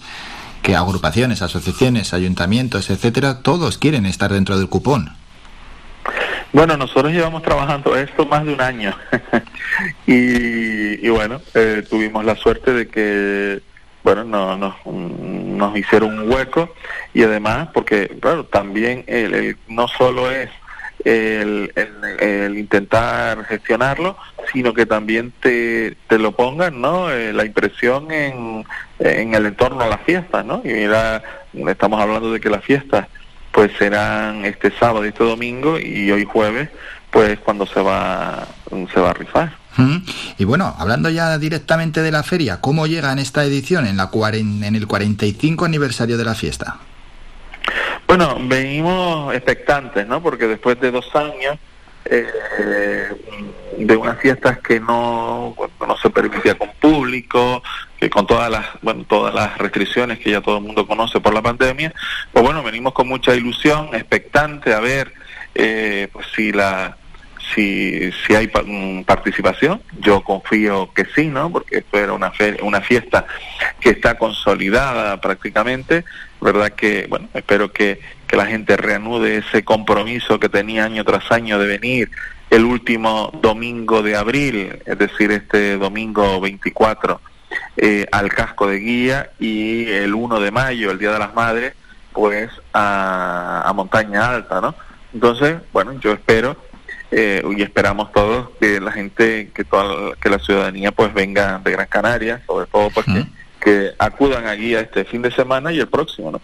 ¿Qué horario tenemos? Vamos a dejar así también ya unos consejos para los que se vayan a desplazar hasta Guía. Eh, eh, la fiesta el este domingo empezará sobre ya las 10 de la mañana, ya empezará la feria gastronómica tradicional, el, el- estarán ya abiertos todos los stands de artesanía, a las 10 y media empezarán las actuaciones musicales, que las tendremos aproximadamente hasta las 2 y media más o menos, en la Plaza Grande, ahí en la Plaza Grande se combinará por un lado, todos los, eh, ahí estarán en nuestra Plaza Grande todos los puestos de venta de queso de las diferentes queserías y por otro lado estará el ambiente musical, ¿no? En el escenario. Luego tenemos otro entorno en el, en el propio casco que es nuestra Casa de la Cultura. Allí vamos ya a las 11 de la mañana empezará la cata insular de queso, el queso de flor de guía, que este año pues cumple 23 años.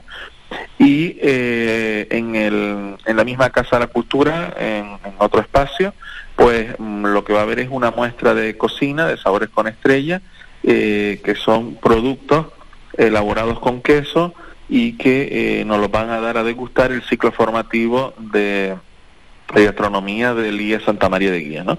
Eh, también ir comprometiendo a los jóvenes, ¿no? Eh, en el que a lo largo de estos días se están preparando con sus profesoras y profesores en, en- en elaborar productos eh, relacionados con el queso, pues bueno, es otra forma también de promocionar el queso, no solo mm, el queso como es, ¿no? Como todos lo conocemos, Sí. sino también en, en alimentos, ¿no? En otras degustaciones. Por lo tanto, bueno, eh, se va también a hacer ahí, es decir, hay pues esos dos espacios, eh, la Plaza Grande, la Casa de la Cultura, eh, tendremos abiertos los museos eh, y, mm, como no, disfrutar pues de estas calles de nuestro casco histórico con música en la Plaza Grande y con todos esos stands tanto de artesanía como de gastronomía, ¿no? Bueno, es una gran forma de pasar este domingo. Mm, se- 45 años ya, ¿cómo ha sido la evolución de la feria?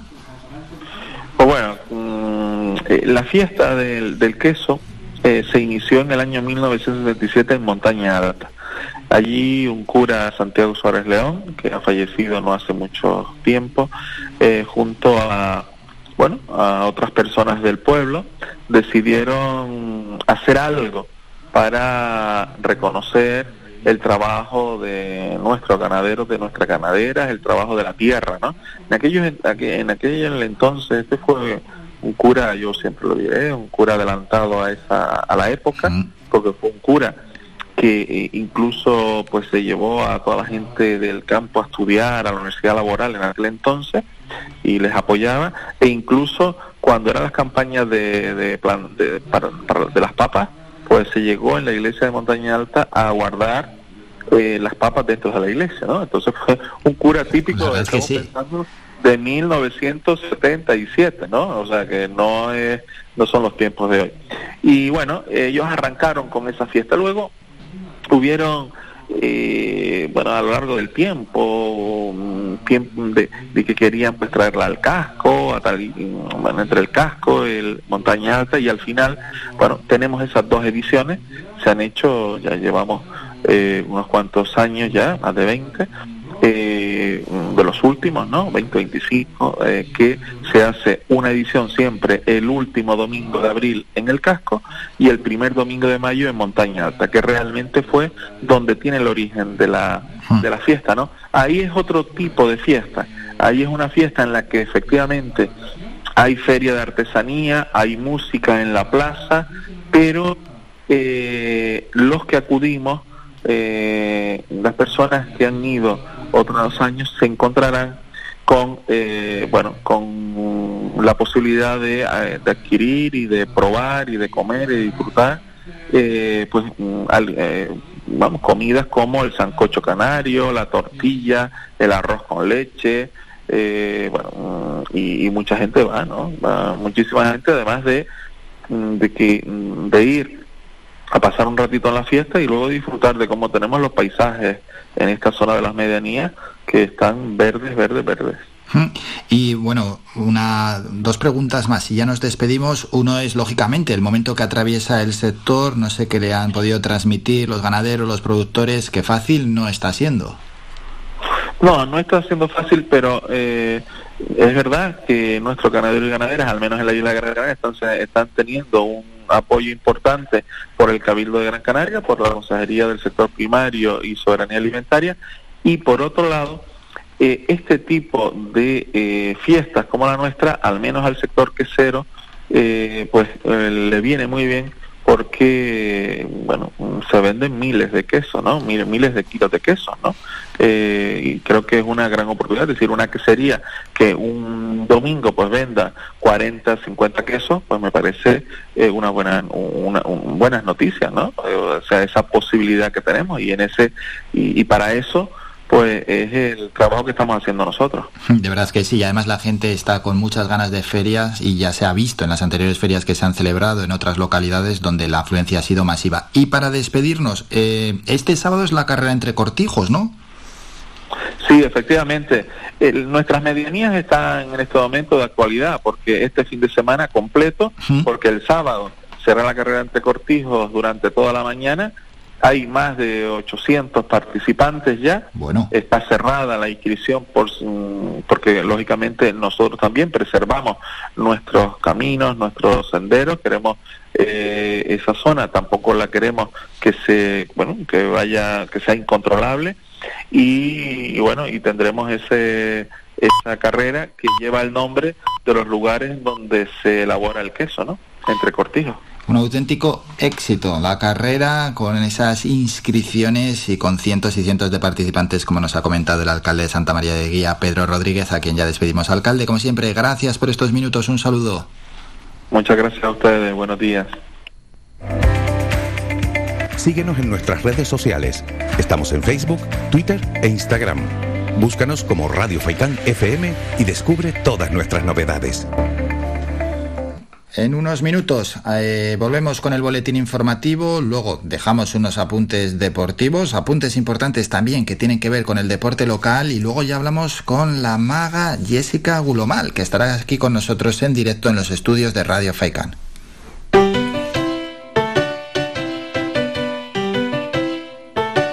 Estás escuchando Faikán Red de Emisoras Gran Canaria. Sintonízanos en Las Palmas 91.4. Faikán Red de Emisoras. Somos gente. Somos radio.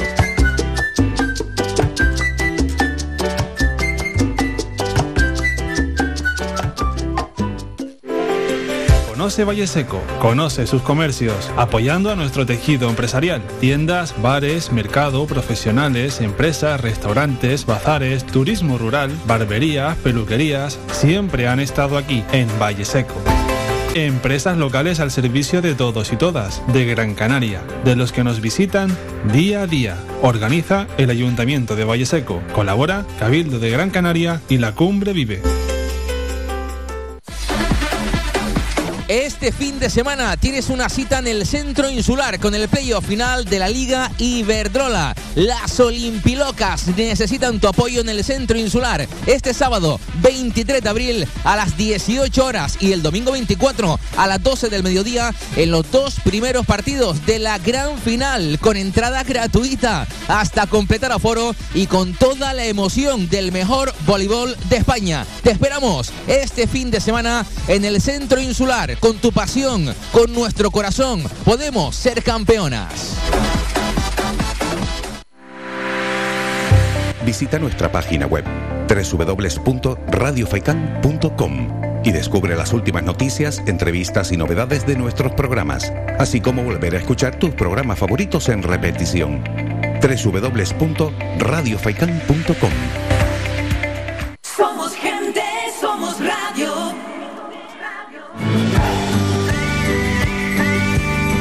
Escuchas Las Mañanas de Faicán con Álvaro Fernández.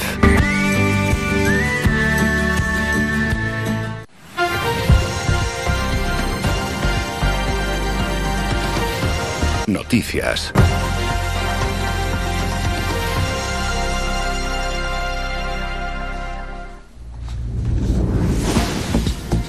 Momento ya para otro boletín informativo y las noticias más cercanas. Cultura y Patrimonio Cultural del Gobierno lanzan tres nuevas convocatorias para seleccionar proyectos de teatro, danza, música, circo audiovisual y patrimonio cultural, la mayor parte de ellos relacionados con iniciativas de pequeño y mediano formato. Estas líneas de impulso a la cultura cuentan con un total de 1.835.000 euros dirigidas a actividades de estas disciplinas, cuya celebración se enmarquen entre el 1 de enero y el 15 de diciembre de 2022 y que cumplan una serie de requisitos detallados en las bases que ya están disponibles en la web del Instituto Canario de Desarrollo Cultural.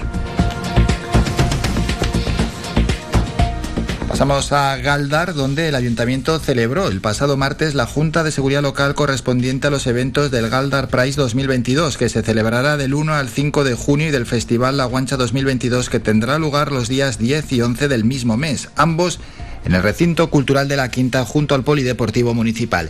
De esta manera se ha concretado todo el dispositivo de seguridad con el que contará estos dos eventos multitudinarios que habrán en el mes de junio en Galdar. Pasamos ahora a Santa Lucía de Tirajana, donde la fortaleza y su museo dan un paso más en su consolidación como institución museística y de investigación y difusión de patrimonio. El Centro de Interpretación y Museo ubicado en la zona alta de Santa Lucía de Tirajana acaba de incorporarse al Consejo Internacional de Museos con sede en París. De esta forma, la fortaleza pasa a formar parte de una extensa red de más de 50.000 miembros en todo el mundo. El Consejo Internacional de Museos es una organización internacional de museos y profesionales de estas instituciones dirigida a la conservación, mantenimiento y comunicación del patrimonio natural y cultural del mundo. Escuchamos al director del Centro de la Fortaleza, Marcos Moreno. Nos da eh, una, mayor fortaleza a la hora de, la visibilidad y a la hora de unirnos en, las campañas y en los trabajos de, museografía eh, y protección del patrimonio histórico a nivel internacional, en este caso en el Canario. Pero todo lo que creemos que es, un- es interesante o lo que hay que resaltar es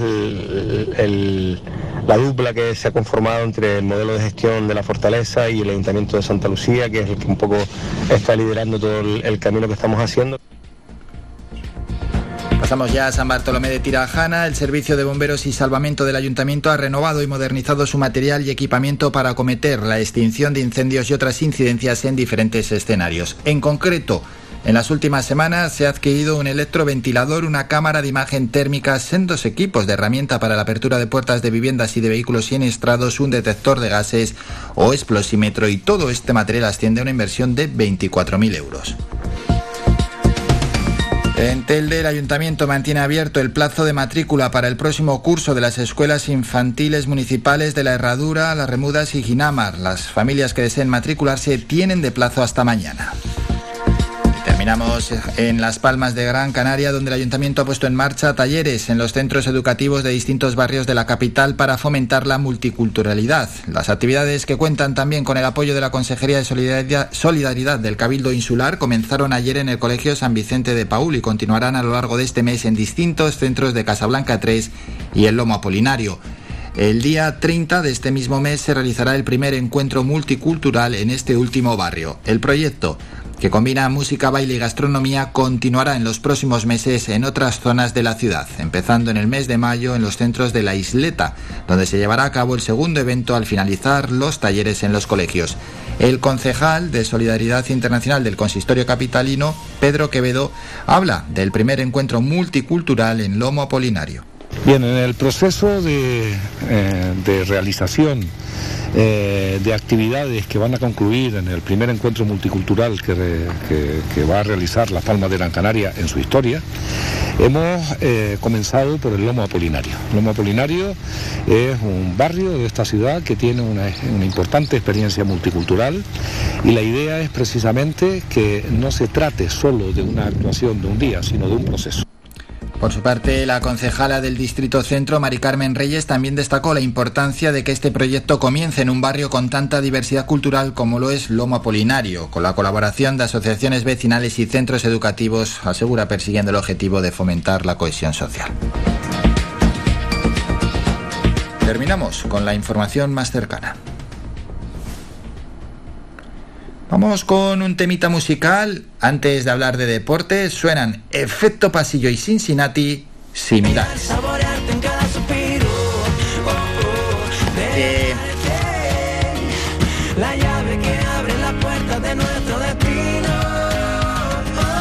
Tú saltaste del nido, no importaba la altura, mandaba la luna y viniste a mezclarte conmigo. Desde ese momento disparo en el pecho me hizo sentir dos latidos concebidos al unísono. Cuando juntas la vida y un sol derretido aparecen las flores de un rojo más vivo. Y salimos del bosque a buscar una playa, escribir nuestro nombre. Se nos hizo de noche, apagamos los ojos pa' que no se agoten. Abrazados los besos, abrigados los huesos. Las palabras y el silencio son el baile del mar con el viento. Somos tan similares que sin mirarte puedo sentir cada parte de la obra de arte que es tu vestido mordiendo el aire. Respirar, saborearte en cada suspiro. La llave que abre la puerta de nuestro destino. Amanecimos de nuevo, justo en el mismo momento. Nuestros dedos sonámbulos deambularon despertando un misterio.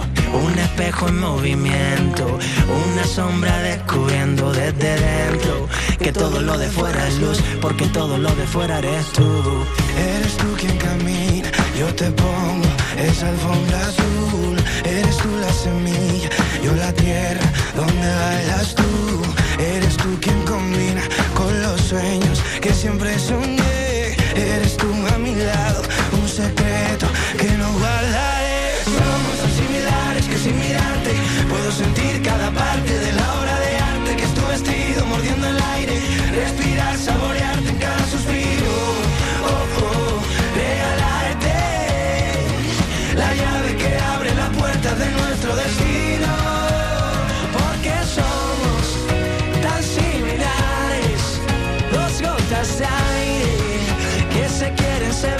su camino.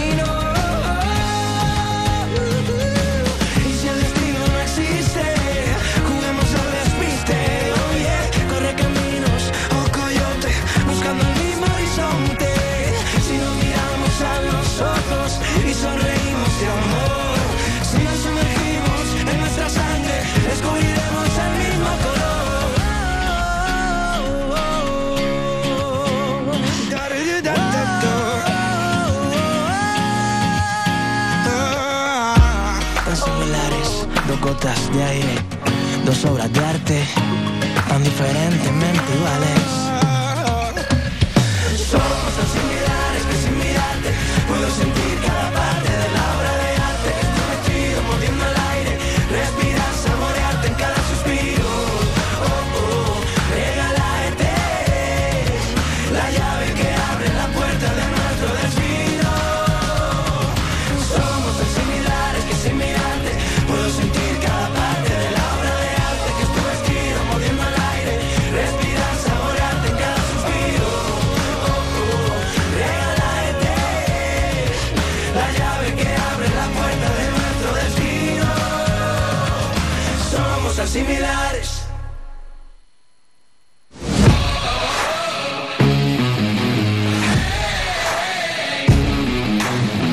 Actualidad deportiva.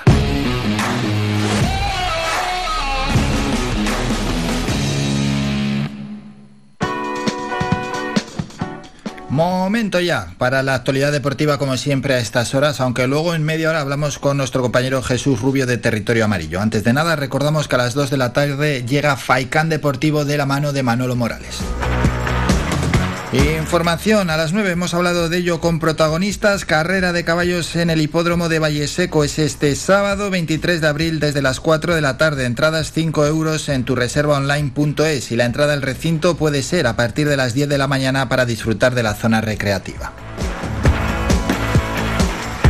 Vamos al mundo del baloncesto. Victoria ayer disfrutando y todo. Yo creo el Club Baloncesto Gran Canaria se impuso además con rotundidad desde el inicio del partido al equipo polaco del Slack Wroclaw y ya ha pasado a la siguiente fase de la Eurocup donde nos vamos a medir al Morabank Andorra 87-60 victoria contundente del Club Baloncesto Gran Canaria. Pasaron también a la siguiente fase el Virtus de Bolonia que se impuso 75-67 al Lieja Belis, el Valencia Basket ganando con soltura 98-80 al Hamburgo, pasó el Bursapor al ganar 103-95 a domicilio al Partizan y se impuso el Levalois 87-66 al Reyer de Venecia. En cuanto a la Euroliga, los seguidores del Real Madrid están de enhorabuena. Victoria en esa eliminatoria del Real Madrid frente al Maccabi de Tel Aviv 84-74 y otro partido que se jugó de la Euroliga es el que enfrentó a Olympiacos y Mónaco. Victoria para el equipo griego 71-54. Eso en cuanto a los partidos de ayer en el mundo del baloncesto, muy bien, ¿eh? por cierto, el Club Baloncesto Gran Canaria. Para hoy los aficionados al básquet tienen, un tienen dos encuentros de Euroliga, uno con equipo español, es lo que quería decir, a las 7 Barça Bayer y a las 7 y media Olimpia Milano Anadolu Efes. Mundo del fútbol, el Real Madrid está a punto de ser ya campeón de liga. Ayer se disputaron los siguientes encuentros. El primero, el Atlético de Madrid 0, Granada 0. Después el Celta de Vigo 0, Getafe 2 y la victoria del Real Madrid en Pamplona, Osasuna 1, Real Madrid 3. Vamos a escuchar a Carlo Ancelotti, técnico italiano del Real Madrid. No estamos focalizados eh, en el partido de la semifinal. Llegamos, creo, en una buena dinámica. El equipo está bien, está motivado, tiene compromiso, todos. Para hoy juegan a las 6 Español Rayo Vallecano, Levante Sevilla, a las 7 Cádiz Athletic y a las 8 y media se van a enfrentar la Real Sociedad y el Barcelona. Xavi Hernández, entrenador del Barcelona, habla de la Real Sociedad como un rival directo. Pues a punto de jugar otra final contra la Real Sociedad, que es un rival directo. Y ya dije que el Betis era otro rival directo cuando jugamos contra, contra ellos. Esta es nuestra realidad. Nuestra realidad, hace igual dos tres semanas nos ilusionamos con, con quizá poder competir para la liga, nos queda ahora muy lejos, nos queda ahora muy lejos. Nuestra realidad ahora es alcanzar el segundo puesto. Y la realidad de la Unión Deportiva Las Palmas es mirar la sexta posición e intentar conseguir alcanzar esa sexta posición. Y bueno, vamos a recordar cuándo es el próximo partido de nuestro equipo que se va a medir a domicilio. En Canmise será frente al Ibiza el domingo a las 3 y cuarto. Apunten esa fecha, domingo 3 y cuarto. Ha pasado por rueda de prensa un jugador, en este caso es el central Saúl Coco, que está haciendo una, sobre todo esta parte de la temporada, una, un momento en el que está realmente bien Saúl Coco, aportando muchísimo al equipo. Ha hablado sobre el propio equipo, lo que proponen y que hay que asumir algún riesgo tanto para lo bueno para lo malo, al final somos un equipo que propone, que nos exponemos y que asumimos nuestro riesgo. Creemos que esta, por el perfil de jugadores que tenemos, es la mejor manera de llevar los partidos. Sabemos que a nivel defensivo, pues eso tiene también un cierto riesgo y lo que dije antes, lo que tenemos que hacer es intentar minimizar esos errores para, para conceder lo menos posible. Y terminamos, bueno, no más, más información hay, perdón, pero es una recomendación más. Super Derby Canario en la gran final del playoff de la Liga Iberdrola. Se van a mirar el Gran Canaria Urbaser frente al Aris, es la final al mejor de cinco y entrada libre para los dos primeros partidos que se van a jugar en nuestra isla. El sábado a las 6 en el Centro Insular de Deportes de Gran Canaria, entrada libre para animar a las Olimpilocas y a ver el domingo a las 12 del mediodía ese mismo partido frente al Aris, el segundo partido de esta gran final del playoff de la Liga Iberdrola. De nuevo, entrada gratuita en el Centro Insular de Deportes. Dos apuntes para los seguidores del balonmano. Ayer victoria del equipo nacional eh, español en, esa clasificación para el europeo. Se impuso, vamos a ver si lo encontramos, que se me acaba de ir el resultado y de memoria no me acuerdo, pero sí que fue una victoria, me parece que fue por nueve, la victoria de las chicas, sí. Eslovaquia 20, España 29. Esa victoria en la clasificación en la segunda ronda del europeo femenino. Victoria, por tanto, para estas mujeres. Y terminamos con el último apunte, apunte local. Desde el próximo 29 de abril y hasta el 1 de mayo, Gran Canaria será sede del torneo de pádel más palomas por la diversidad. Un evento para jugadores de pádel LGTBI que nace organizado por la Federación Canaria de Pádel de la mano de los dos clubes de pádel LGTBI más importantes de España el G Madrid Sport y el Panteres Grogues, y lo hace con la idea de establecer un torneo anual estable de pádel LGTBI con tres sedes nacionales, Madrid, Barcelona y Maspalomas. Paramos un minuto y volvemos para hablar de magia con Jessica Gulomal.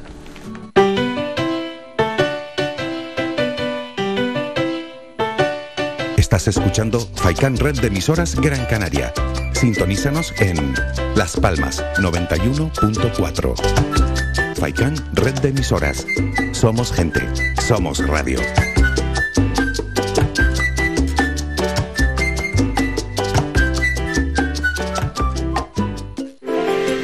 Conoce Valle Seco, conoce sus comercios, apoyando a nuestro tejido empresarial. Tiendas, bares, mercado, profesionales, empresas, restaurantes, bazares, turismo rural, barberías, peluquerías, siempre han estado aquí, en Valle Seco.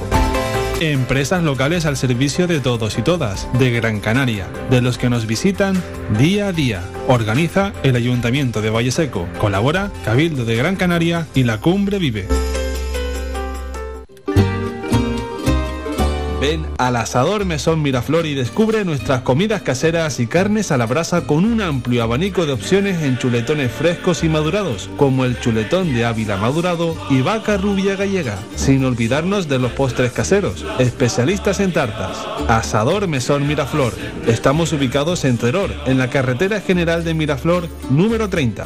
Abiertos de miércoles a domingo, de 2 y media a 5 y media de la tarde y de 7 y media a 12 de la noche. Celebramos cualquier tipo de evento. Teléfono para reservas 634 72 80 00.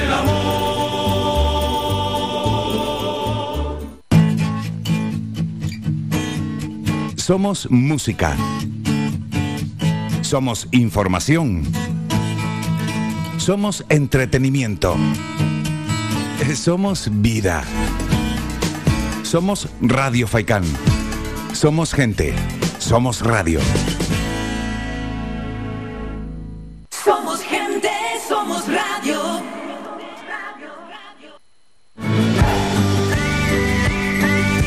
Escuchas Las Mañanas de Faikán con Álvaro Fernández.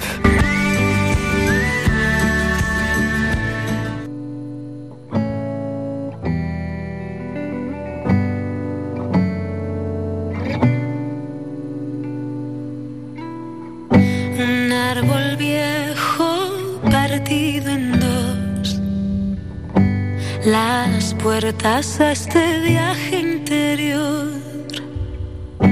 Los senderos tienen forma de serpiente. Tienen piedras curvas y señales que te pierden. Las primeras dudas las lloraba el cielo. Debes enfrentarte sola y no tener miedo. Descargué me quedé con el alma en los huesos. Llené de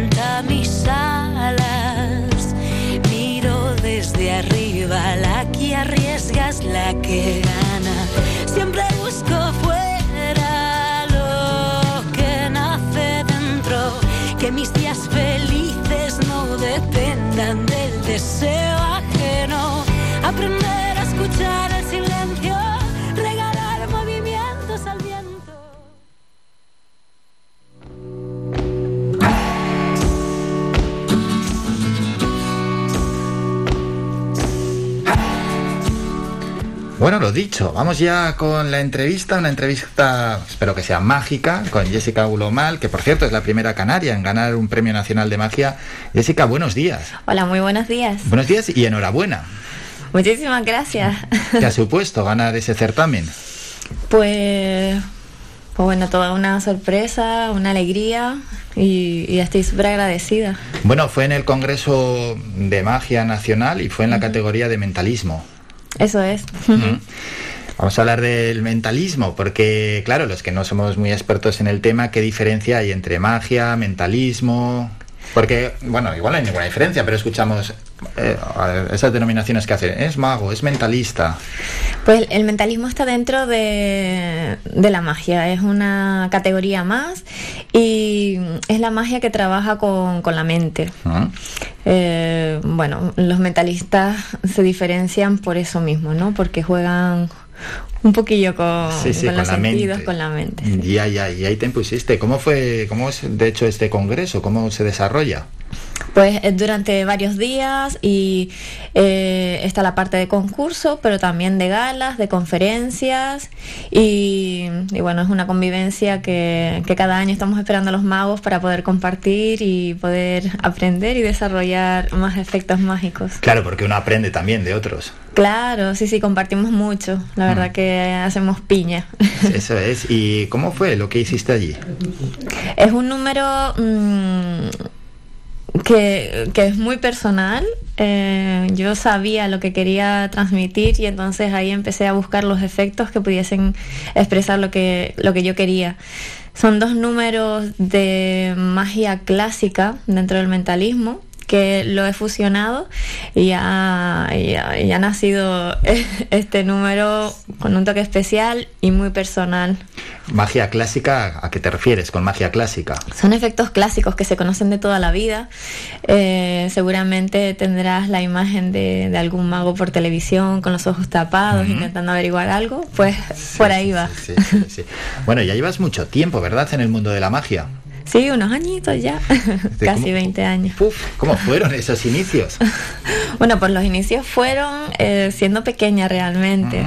Comencé a hacer mis pequeños jueguitos a la familia y, y bueno, años más tarde me enteré de que un mago aquí en Canarias estaba buscando a un ayudante. Entonces me apunté.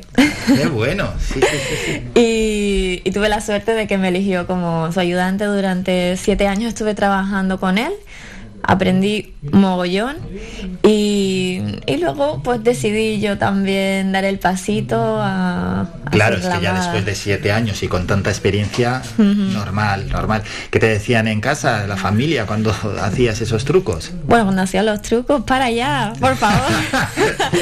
que eres una pesada, eso sí, pero luego cuando ya vieron que iba en serio, lo típico, eh, esto no te va a dar de comer, esto no es una profesión, en fin. Ya, pero menos mal que no te ha desmotivado, ¿eh? Sí, sí, yo soy cabezota en eso y, y al final seguí también lo que sentía. Sí, vamos, bueno, a lanzar ese mensaje a las familias que no desmotiven a todos aquellos que tengan una afición y a todos aquellos que tengan una afición y que ven que tienen ciertas cualidades que continúen hacia adelante. Exacto, Al final, porque sí. es más es una pasión esto. Es una pasión, una profesión también. Pasión hecha profesión. Exacto, sí. Mm. Sí, sí, que se puede vivir de esto. Ayer en otra entrevista me preguntaban, ¿pero se puede vivir de la magia? Digo, pues sí, es Hombre, un y arte algunos más. muy bien.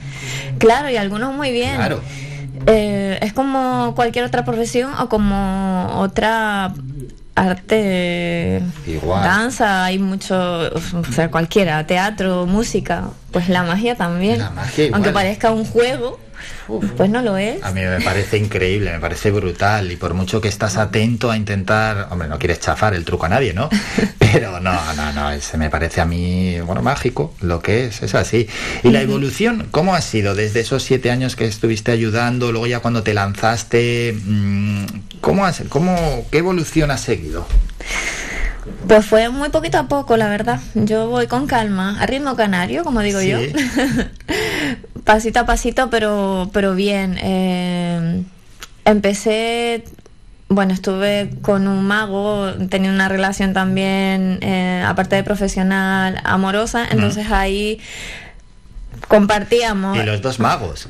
Sí, sí, sí, sí. bueno. Ahora tenemos muy buena amistad, eh, nada más. Pero eh, Bueno, no es juntos poco nos tampoco, ¿eh? apoyábamos también. Entonces la, la evolución mágica eh, estuve bien apoyada y, y también acogieron bien eh, este pasito que di a, a trabajar en solitario, porque sí es verdad que hay muchos magos pero pocas magas, entonces Es verdad. la novedad y encima si se me daba bien, pues bueno, tuve suerte desde un principio, aunque no en Canarias, también tengo que decirlo, Bueno, pues- siempre trabajando fuera. Eso hay que hacérselo mirar y, y desde las administraciones y también esas empresas que contratan que fomenten también la magia en Canarias, porque igual que se están fomentando otras artes, hay que intentar fomentar también el mundo de la Sí. magia.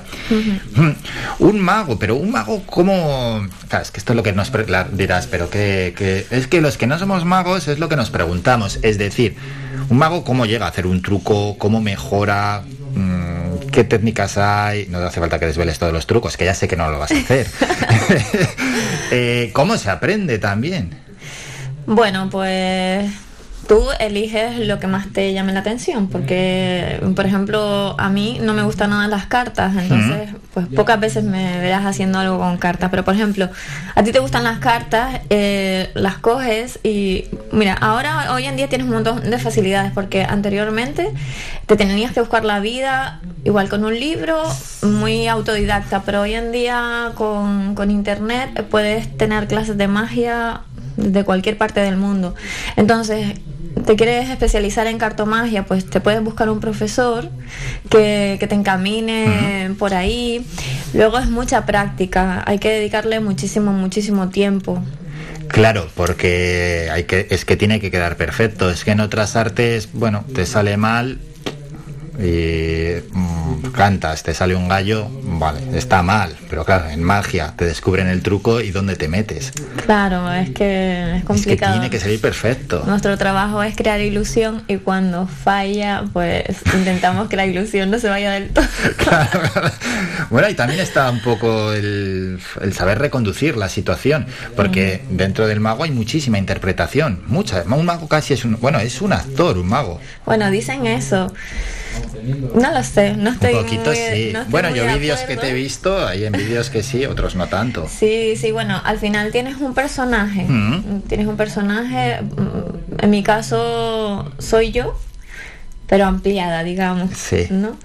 Eh, pero sigo teniendo mi personalidad siempre sobre el escenario, tanto en los espectáculos infantiles que hago como el que voy a hacer próximamente, que, que es más encaminado al mundo del mentalismo y de la magia extrema. Es más para, para adultos por ese tema. Ese nuevo proyecto, un brindar por la vida. Sí, ahí en la nota de prensa creo que, que salió mal. El nombre sería Un brindis por la vida. Ah, muy bien. Porque hay que brindar siempre por, por la vida tan bonita que tenemos. Bien está que digas que es la nota de prensa, así que el, el error se lo echamos a otros. ¿Cómo, ¿Cómo será? ¿Qué tienes planeado? ¿Para cuándo además? Pues estamos trabajando en ello y si todo va bien, eh, estará, bueno, lo estamos hablando, no sé si puedo decir esto, pero quizás esté dentro del festival Te Mudas y ahí daremos estreno que será en septiembre. Bueno, ya para final de verano más o menos. Sí, terminando el veranito, ya cuando estemos todos morenitos y relajados, Sí. pues ahí empezamos con, con Con- un brindis por la vida. Y bueno, yo ojalá vaya realmente bien. Creo que sí, por todo lo que he visto y además por los premios que estás recibiendo y sobre todo que lo programen, porque lo que has dicho, tener que tener más éxito fuera que dentro es una pena. Sí, la verdad que antes de que llegara la pandemia ya estaba queriendo estar más en casa. Esto pues me dijo, ¿quería estar en casa? Pues Pues quédate. ahora sí, pero de verdad. Obligada. Y, y sí, quiero estar más aquí porque llevo tanto tiempo fuera y trabajando en barcos también, tan separada de la familia, Ujú. de este clima, del calorcito canario que, que tengo ganas de estar por acá. Hablando de la pandemia, ¿para qué te sirvió esas semanas? La verdad que me vino un poquito bien, está mal decirlo, pero eh, fue un parón obligatorio y yo lo agradecí. El estar en casa recogida, descansando, Hmm. me, me vino Aunque luego una bien. pena el, el parón, pero ya total, que vino, Por claro. supuesto, luego lo que vino fue catastrófico. Duro, yo de hecho me estoy recuperando aún de todo esto. Claro, claro, claro, porque actuaciones totalmente paradas. Eh, yo soy eh, maga solidaria la Fundación Abracadabra y entonces, bueno, estuvimos un poco activos por redes haciendo talleres de magia y espectáculos a través de, bueno, pues de Instagram sobre todo, para aquellos niños hospitalizados y también las familias que pudiesen hacer cosas en casa con ellos. Ah, qué entonces, bueno. eso también nos ayudó a los artistas a estar un poquito En activo. en activo y no eh, entrar tanto en depresión. Claro. digamos. Bueno, sí, sí, al final esa actividad había que mantenerla, aunque en lo que se refiere a lo plenamente económico, a esas actuaciones, grandes actuaciones, pues sí que hubo mucho parón, pero bueno, al menos esa parte positiva. ¿En qué magos de hoy en día te fijas? Pues esto me lo, me lo preguntan mucho, pero Claro. yo no soy incapaz, yo soy incapaz de decir un nombre concreto porque me, me gustan muchísimos magos y muchísimas magas y, y de todos me fijo en algo, me inspiro. Eh, por ejemplo, me, mm, me identifico mucho con la magia de Jorge Blas. Él es muy, muy sencillo, muy cercano, eh, muy elegante sobre el escenario. A mí me gusta ese tipo de, de magia, pero luego está, por ejemplo, eh, la maga Dania, que hace magia, pues sobre todo con cartas, y yo eso lo admiro muchísimo, aunque no me ¿Es gusta. una chica colombiana? Sí, Ah, sí que salió en. Esa mala memoria que tengo. Sí, es que yo la estuve viendo en Terror, que Ajá. estuvo allí. Sí, Buenísima, sí. ¿verdad? Muy buena, muy buena, muy buena. Muy entretenida, muy divertida, pero muy buena. Sí, sí, sí, es verdad. Buenísima. Bueno, de Venezuela, de Venezuela. De Venezuela, vale. Es que de Venezuela, es que ella fue contando así su transcurso de la vida Sí. y eso ya me lié. Vale, es de Sí, pues ella, por ejemplo, Pero vivía yo en estoy Colombia. súper orgullosa de ella porque, jolín, una maga que ha llegado a tanto y eso es lo que necesitamos también, que las niñas de hoy en día tengan referentes donde poder fijarse y saber que esto también es una profesión a la que se pueden dedicar. Claro, eso Porque es. Todavía estamos en proporción. No, es que menudo espectáculo, ¿eh? Mm. Realmente bueno. Sí, sí, sí, sí, muy bueno. Y hay muchísimas magas más en España eh, dejando ahí su... El pabellón bien alto. Exacto, y, y ole, ole por ellas y que aquí en Canarias salgan más, por favor. Tienen que salir, pero tiene que haber ese apoyo, tiene que haber esa programación, porque Sí. claro, si no hay programación de magia, no vamos a estar haciendo magia todos los días para los amigos y la familia. Tiene que haber un público, tiene que haber, igual que en otros ámbitos culturales se programa muchísimo, en la magia igual. Y es que además el público tenemos muchas ganas de magia. Yo, en Ujú. cuanto se programó el Festival de Magia de Terror, también quería haber visto a Anthony Blake, pero tengo a veces esa torpeza para no sacar las entradas a tiempo y se me fueron. Pero vamos, es que a mí me encanta. Eh, la Sí. magia, igual que al público, es que no Claro. raro es alguien que no le guste. Yo creo que sí, que, que a la gente le gusta la magia. De hecho, se ve cuando hay una actuación de, de magia enseguida, pues en Anthony Blake así yo también me quedo sin entrada. Sí, sí, sí. porque porque gusta, gusta, Gusta y, además es época de eso, de ilusionarnos. Gusta muchísimo. ¿Y la televisión cómo os ayuda? Bueno, nota publicidad. Eh, la televisión, bueno, la consume mucho mucho público y, y es, es beneficioso, pero hasta cierto punto. No sé, si se hace un buen uso de, de él, pues... pues sí, Hombre, si se hace un buen uso, por ejemplo, en esos programas de, de talentos eh, o talent y compañía, mm, hombre, hay que, ir, hay que ir bien, porque al final, claro, hay tanta competencia, tantos magos, tienes que sorprender con algo totalmente diferente, pero si es muy bueno, sí que te puede dar un empujón. Sí, sí, sí. Está, está genial que en estos concursos televisivos de variedades también esté presente la magia, porque la magia en televisión ha tenido también ondulaciones, ¿no? A veces vemos mucha, mucha magia y luego desaparece y bueno, sí, también está bien, pero... Pero bueno, sí, siempre es bueno ver magia en televisión. Siempre es bueno, siempre es bueno que no pare. ¿Qué tal es el público en general? Bueno, yo no me puedo quejar, para mí son los mejores. Sí. Sí, disfruto muchísimo de ellos, tanto en directo como después. Siempre después de la actuación me gusta acercarme, saludarlos, que me cuenten qué, qué es lo que más les ha gustado, qué es lo que menos. Y, y siempre recibo muchísimo cariño, siempre. Así que, ay, desde aquí, muchísimas gracias a toda esa gente que, que se acerca a los teatros a acompañarnos cuando estamos trabajando para ellos, porque para ello trabajamos. Eso es, para el público. Hay que Mm. desmentir que el público es un aliado, porque siempre estamos igual, ¿no? Es que este venía con el mago, que va allá, los magos ahí, cogiéndolos al azar, haciendo todo lo posible para que todo el mundo vea que no, que no es alguien que ha traído el mago de casa. Bueno, ¿O sí? paso palabra. no, hay magos y magos como en todo. Claro, claro, claro. Y no puedo seguir hablando. Ya, ya, ya, ya. Pero bueno, en general, vamos. Sí, no, no. eh, es que si no, no sería, claro, el- no sería magia. Por eso algunos mm, estamos en contra de esas cosas. Hombre, el truco tiene que funcionar en todas partes. Hmm, Es así, el público, quien sea el público. Claro, claro. Mm. ¿Y qué tal en los barcos? ¿Qué has comentado actuaciones en barcos? Sí, pues muy bien. Estuve también durante muchos años y con esas travesías mágicas, toda una experiencia. Lo máximo que yo he estado embarcada son tres meses. Y Bastante, ¿eh? Sí, siempre en la época de verano. Entonces, bueno, en 2019 también decidí parar para poder vivir, porque siempre que cuando estás allí n- se para un poco el mundo, Claro. ¿no? Porque estás trabajando, trabajando cada día y, y bueno, yo quería disfrutar de las playas canarias también. ya, ya, que- hombre, es que tres meses en un barco es una desconexión enorme. Sí, pero está, allí. está guay, tiene algo que engancha también el trabajar en, en los barcos y siempre en contacto con, con el pasaje, pues eso también, lo que te decía, es muy bonito estar cerca de la gente y ¿Y dónde más te gustaría poder actuar?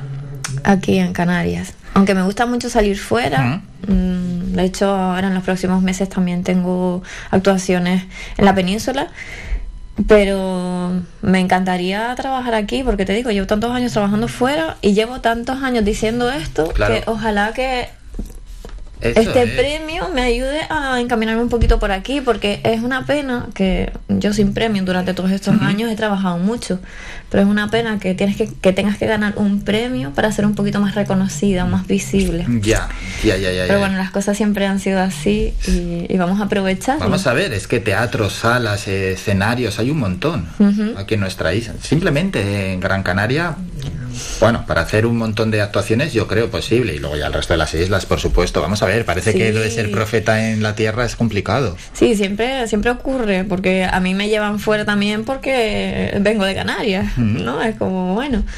Pero sí, en todas las islas. De hecho, eh, la semana que viene, mm, el día 10, no, mentira, el día, ya no sé, no, el día 30. El día 30. El día 30 estoy en El la... sábado, el sábado Sí, que viene. En el Festival de la Orotava, ya perdóname que estoy con, con la fecha, si no tengo la agenda delante me pierdo. Eh, estaré en un festival en Tenerife, en la Orotava, y luego el día 8 de mayo estaré aquí en Moya. Ah, en Moya. Sí, con unos espectáculos eh, familiares, que es lo que siempre he hecho, unos espectáculos bastante visuales, participativos, pues bueno, con mucha magia y diversión. Sí, sí, bueno, bueno, a ver si se siguen programando más y más eventos y bueno, nosotros desde aquí animaremos también a, a los oyentes a que acudan a verte. En el mentalismo, luego está esa parte también del escapismo, eso, pero eso que lo hacéis para hacernos sufrir al resto. es que llegamos a sufrir, de verdad. Sí, sé que sufren un poquito. A mí me gustan mucho esos retos porque me, me gusta ver cómo los supero Sí. y, y- y darme cuenta de que cualquier problema que se me presente en la vida también lo voy a poder superar. O sea, son como... Esa actuación es muy para mí, en realidad. Aunque lo muestre al público, eh, en, en esos momentos estoy conmigo. Eh, por eso en este espectáculo que estoy trabajando con la productora Becolina, eh, hay un, un equipo detrás de, de guionista, dirección y asesoramiento mágico para que esté todo bien hiladito y que no haya ningún tipo de problemas, porque sí que habrán este tipo de, de números más arriesgados. Claro, más arriesgados. Es que en cierta medida en, en algunos eh, espectáculos corréis riesgo. Sí, y desgraciadamente a veces ocurren cosas Esperemos que, que todo vaya, que vaya bien, pero al final es eso, es real y puede pasar. A través de la radio se puede hacer algún truco de magia. Se puede hacer, lo que pasa que igual hoy desaparezco. Ahí, ahí. No, pero bueno, si quieres, eh, cuando, cuando vayamos a dar paso a, a este espectáculo tan especial, me puedo pasar por aquí y como está relacionado con el mentalismo, podemos hacer algo con los... Venga, pues quedamos para ello entonces. Cuando- Sí, sí, sí, sí.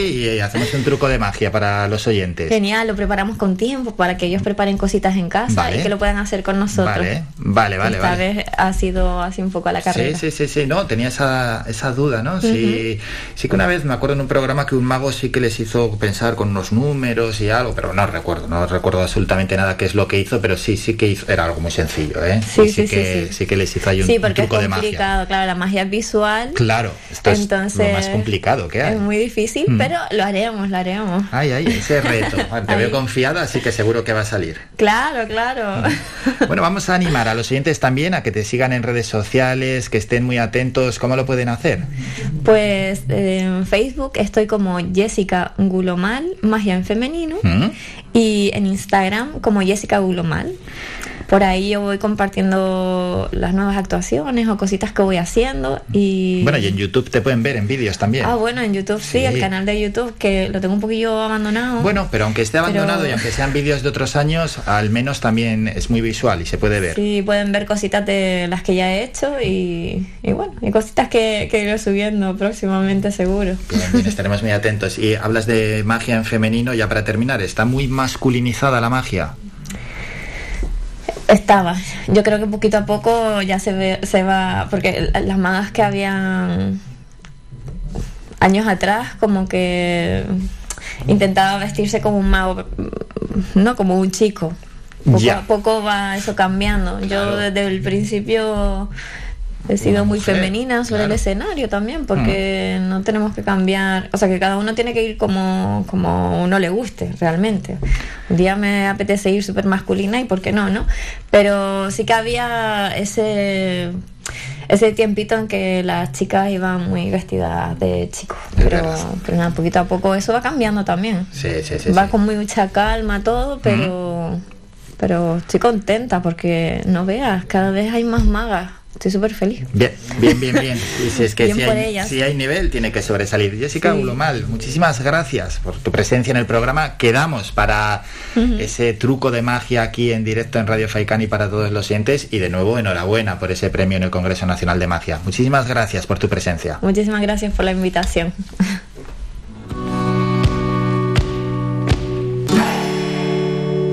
Despedimos a Jessica y hacemos un descanso. Siguientes protagonistas. Entrará Jesús Rubio para hablarnos en su sección Territorio Amarillo de la actualidad de nuestros principales equipos deportivos. Y luego a eso de las 11 de la mañana, Luis Miranda, el director del Festival de Cine de Las Palmas.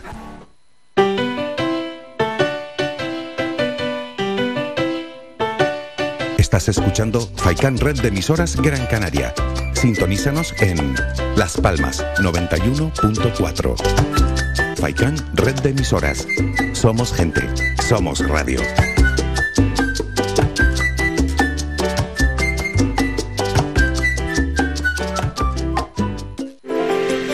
Conoce Valle Seco, conoce sus comercios, apoyando a nuestro tejido empresarial. Tiendas, bares, mercado, profesionales, empresas, restaurantes, bazares, turismo rural, barberías, peluquerías, siempre han estado aquí, en Valle Seco.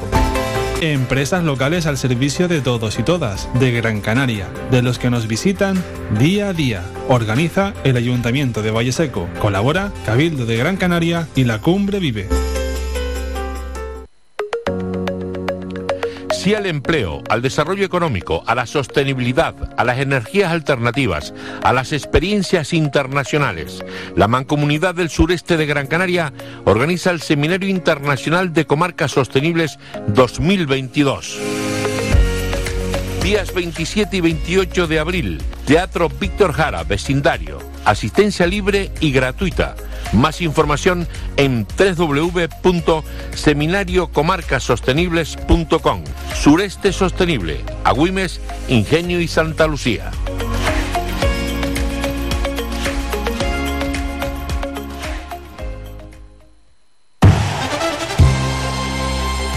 Hola, soy Manolo Morales y te espero de lunes a viernes en la red de emisoras de Radio Faicán de 2 a 4 de la tarde con el deporte y con la mejor música. Te esperamos.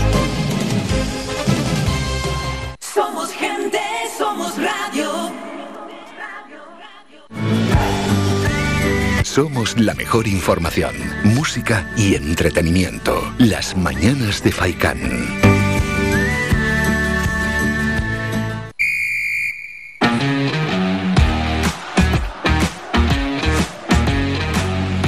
Territorio amarillo.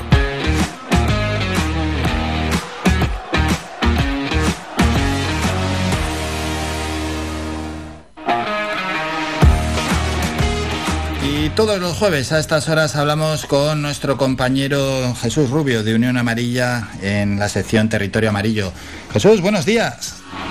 Muy buenos días, Álvaro. Bien, realmente bien, Jesús. Y es que además ya llevamos, bueno, como ha quedado la Semana Santa entre medias, un par de semanas casi sin charlar. Y antes de, nada vamos a recordar a los oyentes que mañana no, no tenemos actualidad deportiva porque vamos a estar en directo en la Feria del Libro en la Plaza de San Juan de Telde desde las 9 de la mañana hasta las 12 del mediodía y hablaremos lógicamente de la Feria del Libro y ya el deporte lo dejaremos para otro momento, pero hoy podemos hacer una previa de ese partido que nos va a enfrentar al Ibiza. Pero Jesús, antes de nada, es, se está jugando la jornada 33 en Primera División, dejó estos resultados el martes, Mallorca 2, Alavés 1, Betis 0, Elche 1, Villarreal 2, Valencia 0 y ayer Atlético de Madrid 0, Granada 0, Celta de Vigo 0, Getafe 2 y la victoria del Madrid, Jesús. Osasuna 1, Real Madrid 3. ¿Qué te parece todo esto?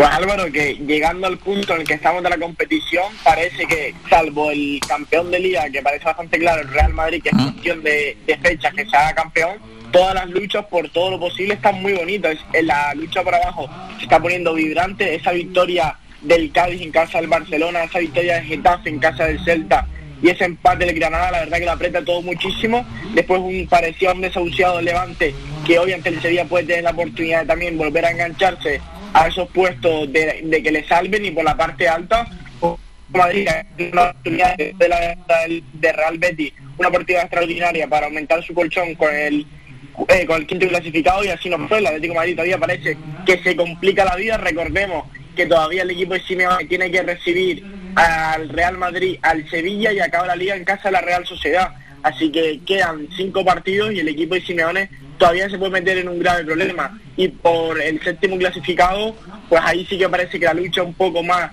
se puede reducir ante la Real Sociedad Villarreal por ese puesto que del Betis ganar la Copa del Rey este sábado podría el séptimo clasificar para la Conference League. Qué bueno, qué bueno este análisis y además es que está todo muy apretado. Partidos los de ayer, los de hoy, vamos a recordar también los horarios. A las 6, Español Rayo Vallecano, misma hora, Levante Sevilla, a las 7, Cádiz Athletic y a las 8 y media, Real Sociedad Barcelona. Lo que comentas, Jesús, en esos puestos para Europa y también para el descenso, eso no pasa igual en segunda división. En cuanto al descenso, está todo bastante apretado. Jesús, lo que antes venías comentando. Claro, parece que, en segunda división esos puestos por el descenso quizá están un poco más más, más ya claros porque la, la verdad que la victoria del Real Málaga en casa le han deja bastante claro esos puestos de descenso, pero por los puestos de playoff nuestro equipo está inmerso en esa lucha y la verdad que es bastante vibrante, también por los, por los puestos de ascenso y A ver, Jesús, que estamos teniendo ahí, estamos teniendo un pequeño problema con la cobertura. No, no sé si estás donde estás habitualmente, si no, igual en otro sitio. a ver ahora Álvaro. Mm, Se escucha un poquito mal, vamos a ver si, si podemos eh, mejorar un poquito esa cobertura. Sí, Jesús, estábamos comentando, ¿no? Estos partidos en primera división. Sí, Álvaro, a ver, a ver si te escucho mejor y si te corto un poco. No, ahora te escucho yo peor. Sí, verdad que corta un poco ahora. me- Espera un segundo, que, que vamos a, vamos a, bueno, a ver si esto nos funciona. Vamos a cortar la conexión, volvemos a llamar y a ver si así funciona. Y yo voy mientras recordando más asuntos. Bueno, hemos dicho, ¿no? Esos partidos en primera división lo queríamos destacar, por supuesto. Vamos a recordar lo que ayer sucedió en el mundo del baloncesto, porque es la gran noticia deportiva de las últimas horas aquí en Gran Canaria, esa victoria del Gran Canaria 87 frente al equipo polaco del ESLAC, eh, 87-60 fue el resultado final Y por otra parte se clasificaron el Virtus de Bolonia ganando 75-67 al Liesca Belis. El Valencia Basket mm, se impuso al Hamburgo 98-80. El Bursapor fue el único equipo ayer que ganó a domicilio en la Eurocup y se impuso eh, 95-103 al Partizan. Y por otra parte, la victoria del Levalois 87-66 frente a Reyer Venecia. Jesús, estamos, bueno, habíamos casi ya concluido esos apuntes en primera división y entre tanto, mientras recuperábamos la conexión, he repasado los resultados ayer de la Eurocup, donde el Club Baloncesto Gran Canaria ganó, ganó realmente fácil, incluso yo creo que hubo momentos del partido en los que se divirtió. Exacto, Álvaro, y un Gran Canaria que parece que estos, estos playoffs de la Eurocup se le están empezando a vislumbrar y ponérsele muy de cara, porque la caída del Juventud que era el primer clasificado, el único que le podía ganar el factor cancha Gran Canaria, cayó en su casa.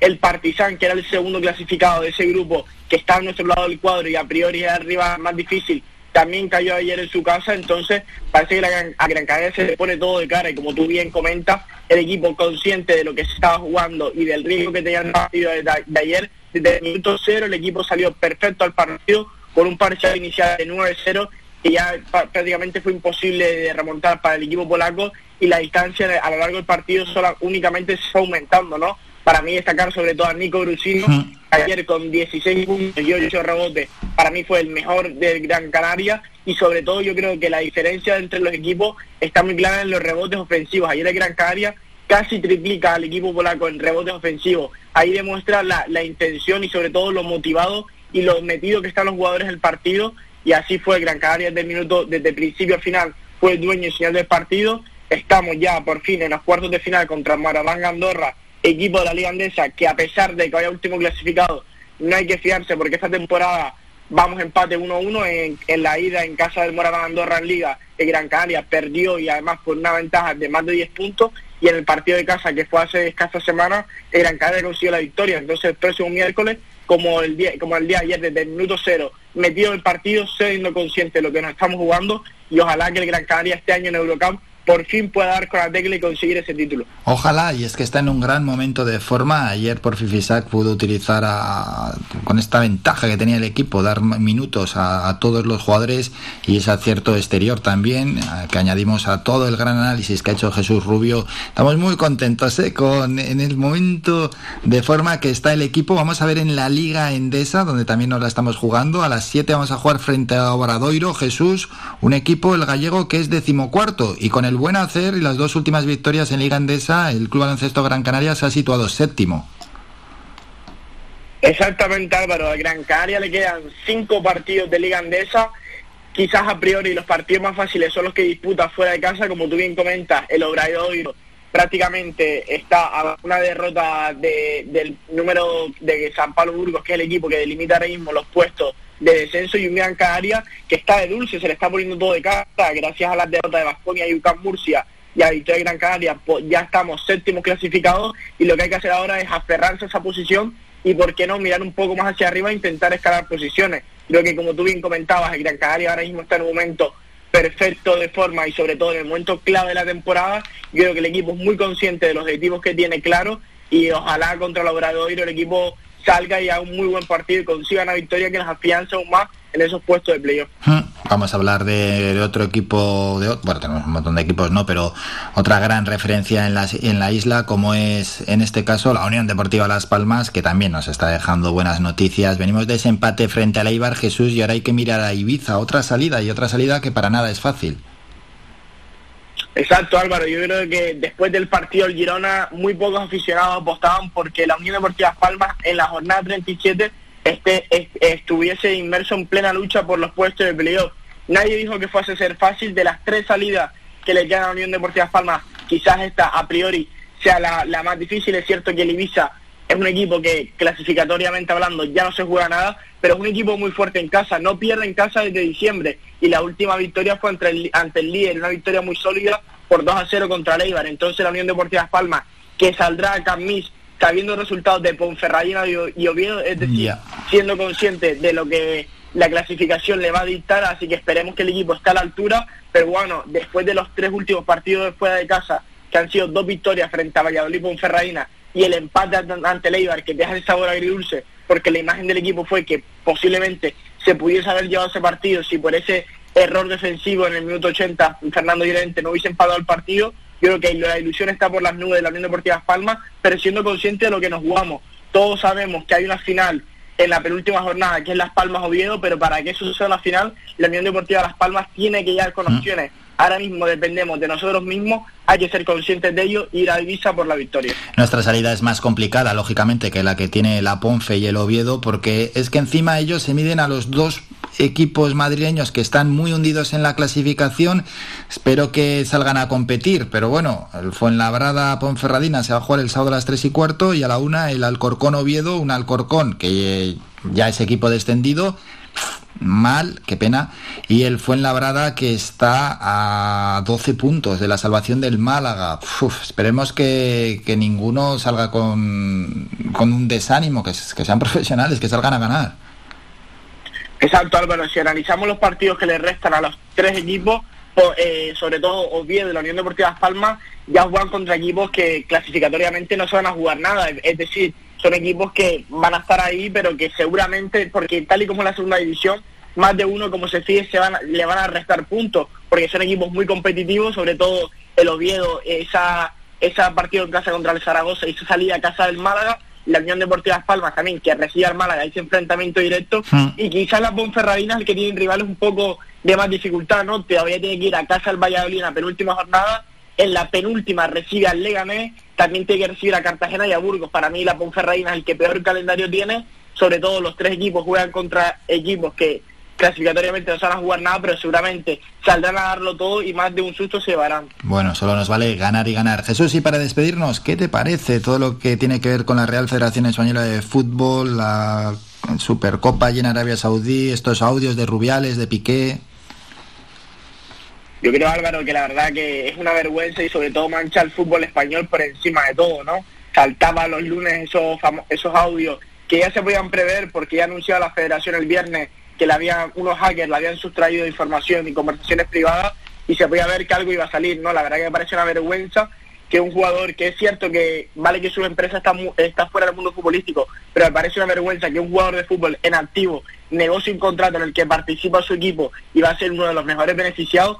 Evidentemente todos sabemos que Real Madrid y Barcelona generan más dinero que el resto de equipos españoles, pero me parece una vergüenza que si, por ejemplo, el Valencia, los nueve años de contrato que le resta a la federación con Arabia Saudí por la realización de la Supercopa, en caso de que el Valencia se clasificase esos nueve años seguidos, cobraría menos dinero total que lo que va a cobrar Cosmo, la empresa de Piqué, solo por, por, por intermedir entre las dos, entre la federación y Arabia, ¿no? Me parece bastante lamentable, esperemos que se solvente lo antes posible y seguramente si fuese otra, en otro país con una actitud más seria habría dimisiones, pero parece ser que en España eso no va a pasar. No, no, no va a haber dimisiones casi, casi con total seguridad y viendo además también cómo ha sucedido con otros asuntos aquí en nuestro país.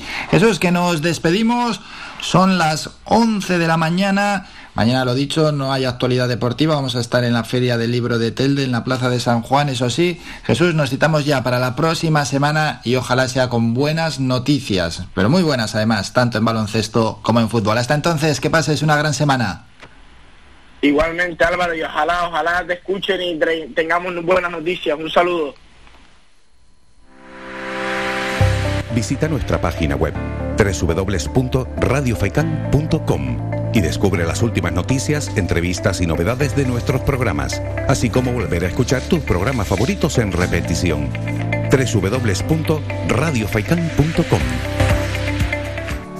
A la vuelta de la publicidad vamos a ir ya directamente hasta el Festival de Cine de Las Palmas que arranca mañana mismo. Esto está ya a la vuelta de la esquina. Hablaremos con su director, con Luis Miranda. Paramos un minuto y hablamos de ello.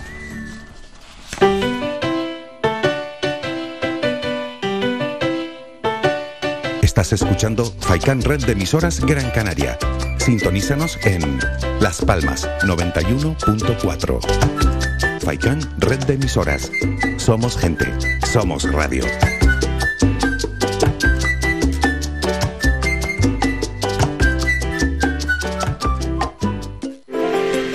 Conoce Valle Seco, conoce sus comercios, apoyando a nuestro tejido empresarial. Tiendas, bares, mercado, profesionales, empresas, restaurantes, bazares, turismo rural, barberías, peluquerías, siempre han estado aquí en Valle Seco.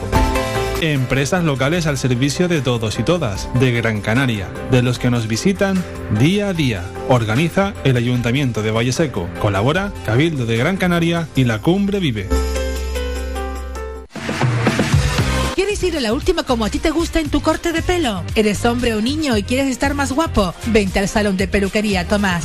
Además, para tu comodidad, no cerramos al mediodía. Importante siempre para atenderte como a ti te gusta. Pedir cita al 928 69 4009. Apunta bien, 928 69 4009. En la calle y Castillo 37, en las cuatro esquinas, San Juan Telde. Tu pelo merece el mejor trato y cuidado. Siempre en manos de profesionales. Salón de Peluquería Tomás.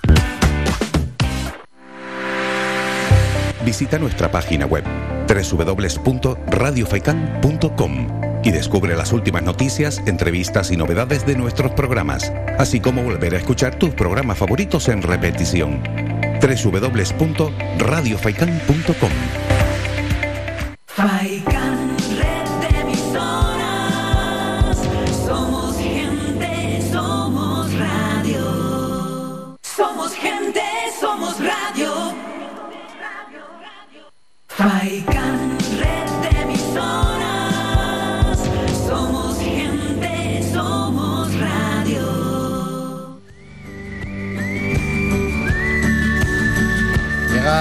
duda alguna una de las grandes actividades culturales que tenemos aquí en nuestra isla, como es el Festival Internacional de Cine de Las Palmas de Gran Canaria, y llega ya y estará hasta el 1 de mayo. Y para conocer su contenido, o al menos lo principal, estamos con el director del festival, con Luis Miranda. Luis, buenos días. Hola, muy buenos días. ¿Qué tal? ¿Cómo se presenta esta nueva edición? Bien, muy estimulante y contentos por cómo va saliendo todo y, en fin, pues como cada año con una selección de películas que, que creemos que resultará muy, pues también muy estimulante y llena de sorpresas. Mm, Y con muchas ganas después de todo el trabajo previo que habéis hecho, que es un trabajo enorme. Pues sí, es un trabajo, lo que pasa es que se hace con mucha satisfacción y se aprende muchísimo, entonces no, no, no vamos a quejarnos de eso. Luego hay una- unas semanas ahí que son un poco estresantes, pero bueno, eh, ya, ya son muchos años en esto también. Sí, ya lo tenéis asumido. Sí, perfectamente. Eh, o sea, no es... eh, ya hay una cierta capacidad para anticiparse a las cosas, aunque siempre luego hay contingencias, pero bueno, eh, lo importante siempre es enfocarse en el cine y en las películas que se van a poner. Bueno, ¿cómo son? ¿De dónde son esos, todos esos trabajos que recibís? ¿Qué cantidad de trabajos?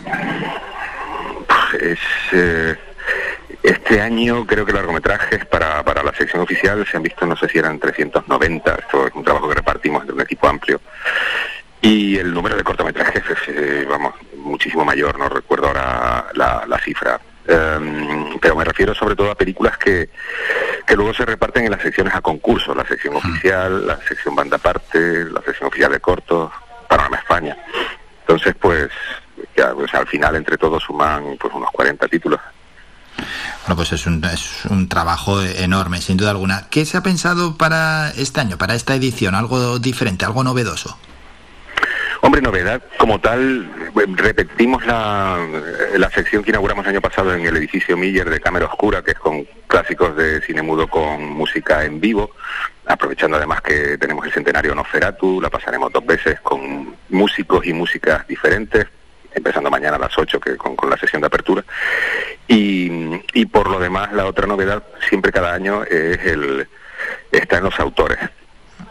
Tenemos dos retrospectivas de dos autores fundamentales de nuestro tiempo, como son Lucille Halilovic y, y Son Baker, que son muy distintos, que ofrecen una mirada al mundo totalmente diferente, pero, pero creemos que son absolutamente de referencia y, y poder tenerlos aquí en la ciudad y poder hablar con ellos y poder ver sus películas con ellos, pues es toda una oportunidad. Hombre, es un lujazo, ¿eh? esos nombres propios que puedan estar aquí y además es que le da también muchísimo caché al festival.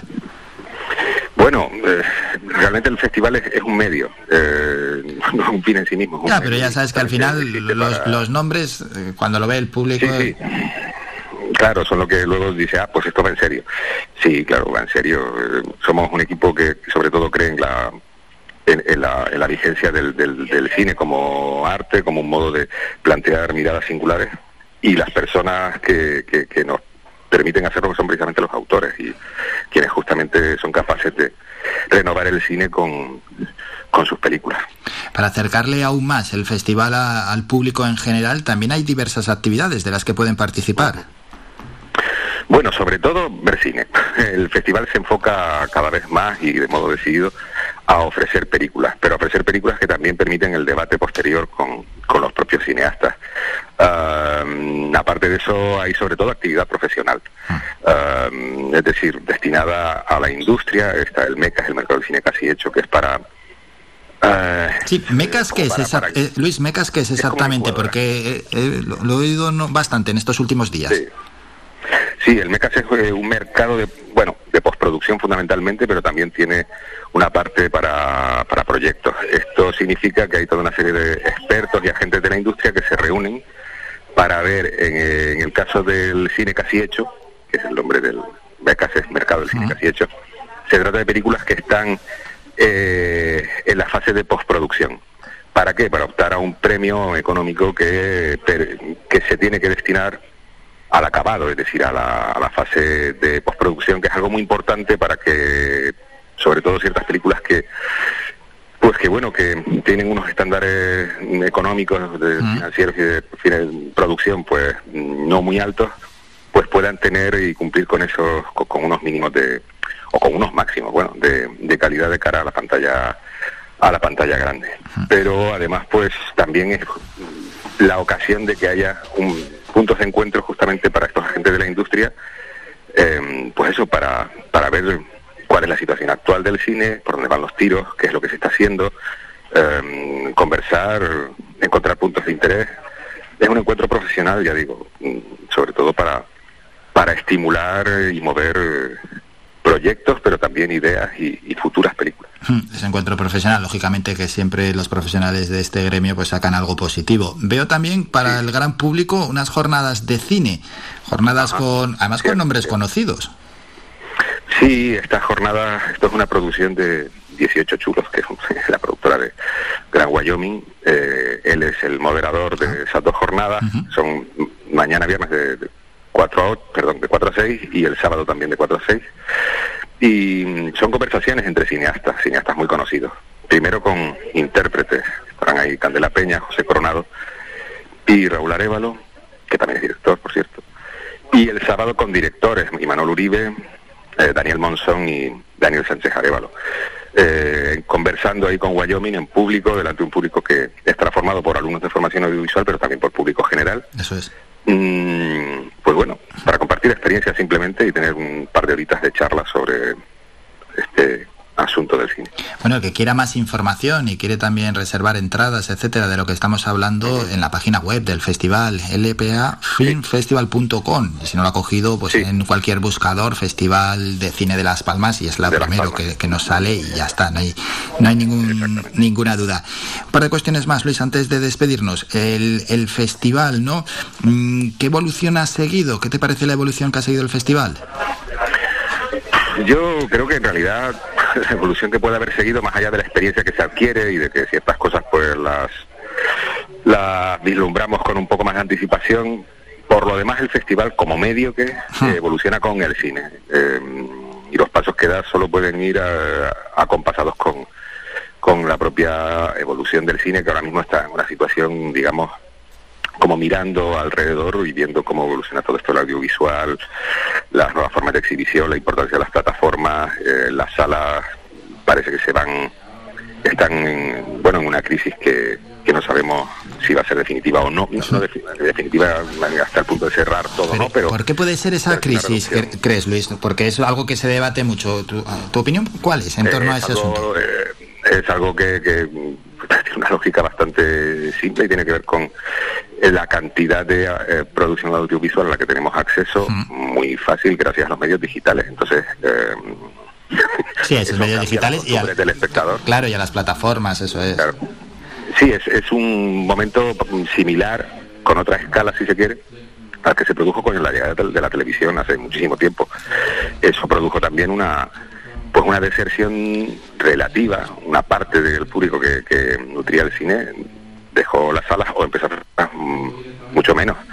Y en esto pues pues es otra otra etapa dentro de ese pues de esa corriente de cambios que, que van con cada época, pero que pero que curiosamente o que quizá por ello mismo al mismo tiempo am, permite que haya mucha más accesibilidad y de hecho mucha más producción, no solamente visible, sino que se hace más cine que nunca. Claro, es verdad, al final se hace directamente ya para esas plataformas. Otra cosa son las salas de cine, la estrategia que podrán seguir o cómo pueden luchar contra esto, que fácil no lo van a tener. No, no lo van a tener, pero bueno, eh, el cambio eh, siempre también estimula la imaginación y, y abre nuevas posibilidades que nunca sabemos ah, hacia dónde pueden ir. Nosotros como festival, de luego, lo que sí tenemos claro es que el cine es algo que se ve en pantalla grande y, esa situación de encuentro que, hay que mantenerla. Hay que mantenerlo. Bueno, vamos a ver, ¿eh? Vamos a ver si no sigue decayendo el cine. La verdad es que, bueno, pues yo cuando acudo al cine, las salas están medio vacías. Ya no se lo vamos a achacar a la pandemia porque, bueno, estamos en una situación bastante mejor. Habrá otros factores y Luis Miranda nos ha dado alguna de las claves. Hablando de producciones, Luis, eh, se han anunciado a bombo y platillo las producciones que se han hecho el año pasado aquí en nuestras islas, que son más que nunca, que vienen de fuera, también las producciones locales. Mm, Bueno, hay optimismo en torno a este asunto. Pues sí, claro, eh, también hay que saber ver todo el panorama completo, que es complejo, eh, porque luego también hay que ver eh, qué tipo de producción predomina eh, y qué pozo deja no solamente en la economía, que está claro que sí, que es estupendo y fantástico, sino también en la formación de un tejido profesional y de una cultura audiovisual vinculada a ese tejido profesional. Eh, claro, ese es, otro- ese es harina de, otro costal.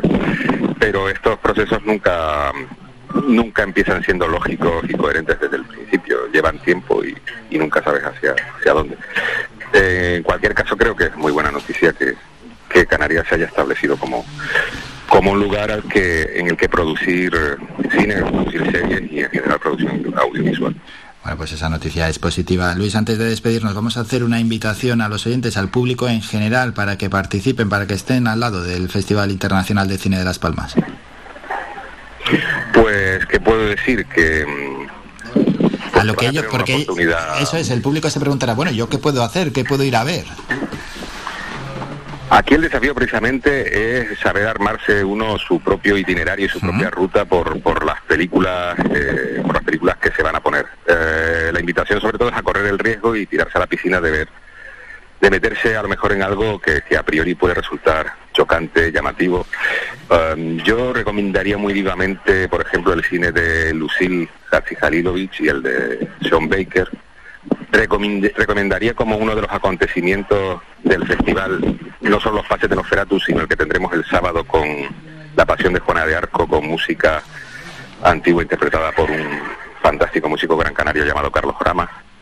Eh, voy a dejarlo ahí. Eh, creo que, en fin, esos pueden ser dos hitos de tres, contando los dos autores y esta proyección, hitos del festival y lo inolvidable. Y con eso nos quedamos. Y cada uno que se haga también su propia hoja de ruta y lo que nos ha comentado el director del Festival de Cine de Las Palmas nos sirve también para eh, ir abriendo ya boca. Recordamos, más información, bueno, toda la información en la web del festival lpafilmfestival.com y si no, en cualquier buscador, el Festival de Cine de Las Palmas y hoy os aparece en, en la primera posición la web del festival. Luis, enhorabuena por haber desarrollado junto con el enorme equipo que formáis parte del festival una nueva edición más de este festival. Muchísimas gracias por estos minutos y ahora a disfrutar del evento. Gracias Luis, un saludo.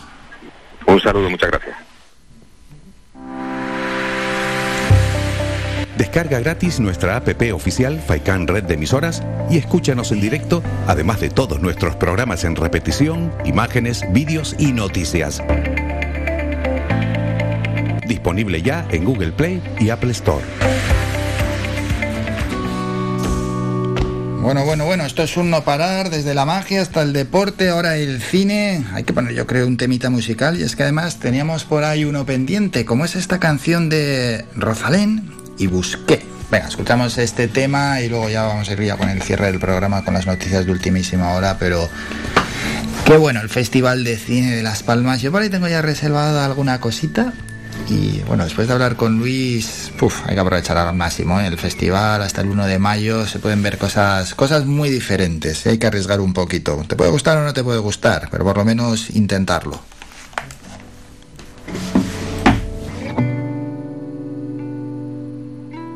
Un árbol viejo partido en dos. Las puertas a este viaje interior. Los senderos tienen forma de serpiente. Tienen piedras curvas y señales que te pierden. Las primeras dudas las lloraba el cielo. Debes enfrentarte sola y no tener miedo. Descargué el exceso de peso, me quedé con el alma en los huesos. De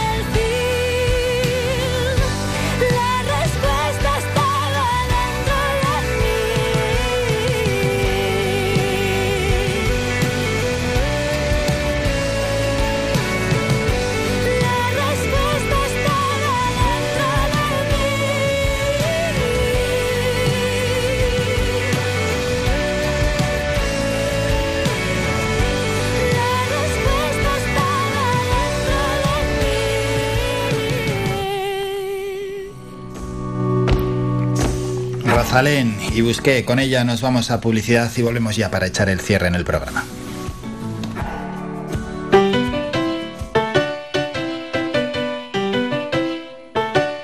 Estás escuchando Faikan Red de emisoras Gran Canaria. Sintonízanos en Las Palmas 91.4. Faikan Red de emisoras. Somos gente. Somos radio.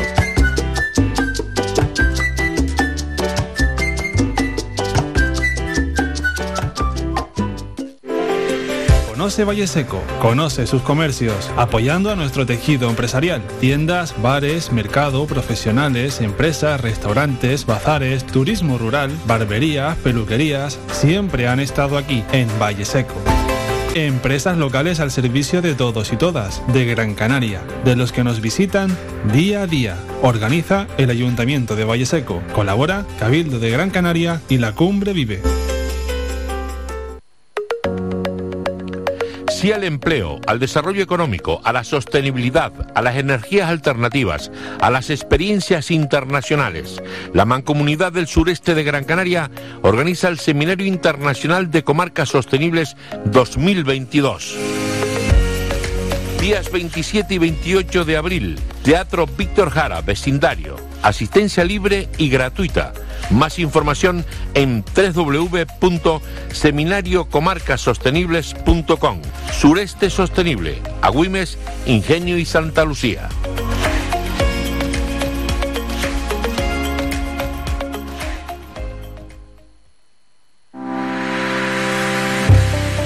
Descarga gratis nuestra app oficial Faikan Red de Emisoras y escúchanos en directo, además de todos nuestros programas en repetición, imágenes, vídeos y noticias. Disponible ya en Google Play y Apple Store. Somos gente, somos radio.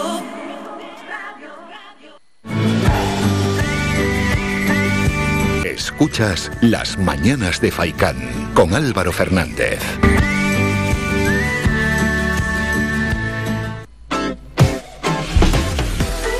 Nos quedan unos minutos de programa y es tiempo más que de sobra para dejar un consejo, el que nos servía el servicio de urgencias canario que recuerda que solo con tus manos y el masaje cardíaco puedes salvar una vida. Es más, si te encuentras en una situación similar, un coordinador sanitario del SUC realizará una teleasistencia a través de la línea de emergencias para ayudarte a revertir una parada cardiorrespiratoria. Vamos a escuchar un audio de un profesional del servicio de urgencias canario donde nos habla de este asunto. Una de las situaciones más graves que nos podemos encontrar es la parada cardiorrespiratoria. Es indispensable que las personas que están alrededor del afectado que padece esta situación actúen y actúe rápido. Lo primero es identificar la situación, saber que está en parada cardiorrespiratoria. Para ello simplemente tenemos que saber que la persona está inconsciente, es decir, no se despierta por más que hagamos y que no respira. Y esto lo vamos a ver fácil mirando el pecho de la persona que está en el suelo. Si no se mueve y no se despierta, no lo dude. Estamos hablando de una parada cardiorrespiratoria. Si nos encontramos ante esta situación, recuerda que una de las partes importantes es protegernos nosotros. Si él tiene la mascarilla, no se la vamos a quitar y nosotros mantendremos la nuestra colocada correctamente. Vemos si se despierta. Señor, ¿me escucha? Si no se despierta, lo siguiente era comprobar si respiraba. Para ello simplemente inclinaremos un poco la cabeza hacia detrás y miraremos su pecho. Hay que llamar rápido a los servicios de emergencia, pondremos el teléfono en manos libres para que nos puedan dar las indicaciones. E inmediatamente, mientras sigue sonando la llamada, empezaremos a hacer las compresiones. En el centro del pecho, en la línea imaginaria entre los dos pezones, colocaremos nuestras manos así y empezaremos a comprimir.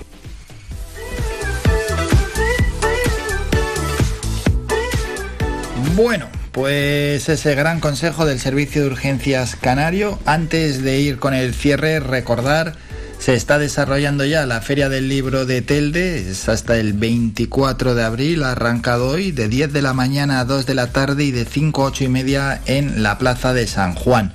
Mañana estará allí en directo eh, Radio Faikan con el programa Las Mañanas de Faikan, pero con un programa especial. No vamos a hacer la tertulia y todas estas cosas que hacemos los viernes, sino que vamos a estar con protagonistas relacionados con la Feria del Libro de Telde. Es un muy buen programa para todos aquellos aficionados a la lectura, los que no lo son tanto. También, también pueden escuchar el programa y así quizás se le despierta esa afición que tienen dormida por los libros. Hoy, lo siguiente, Hace 25 minutos ha empezado la creación del mural a cargo de Irene León en, eh, bueno, en EIES del municipio.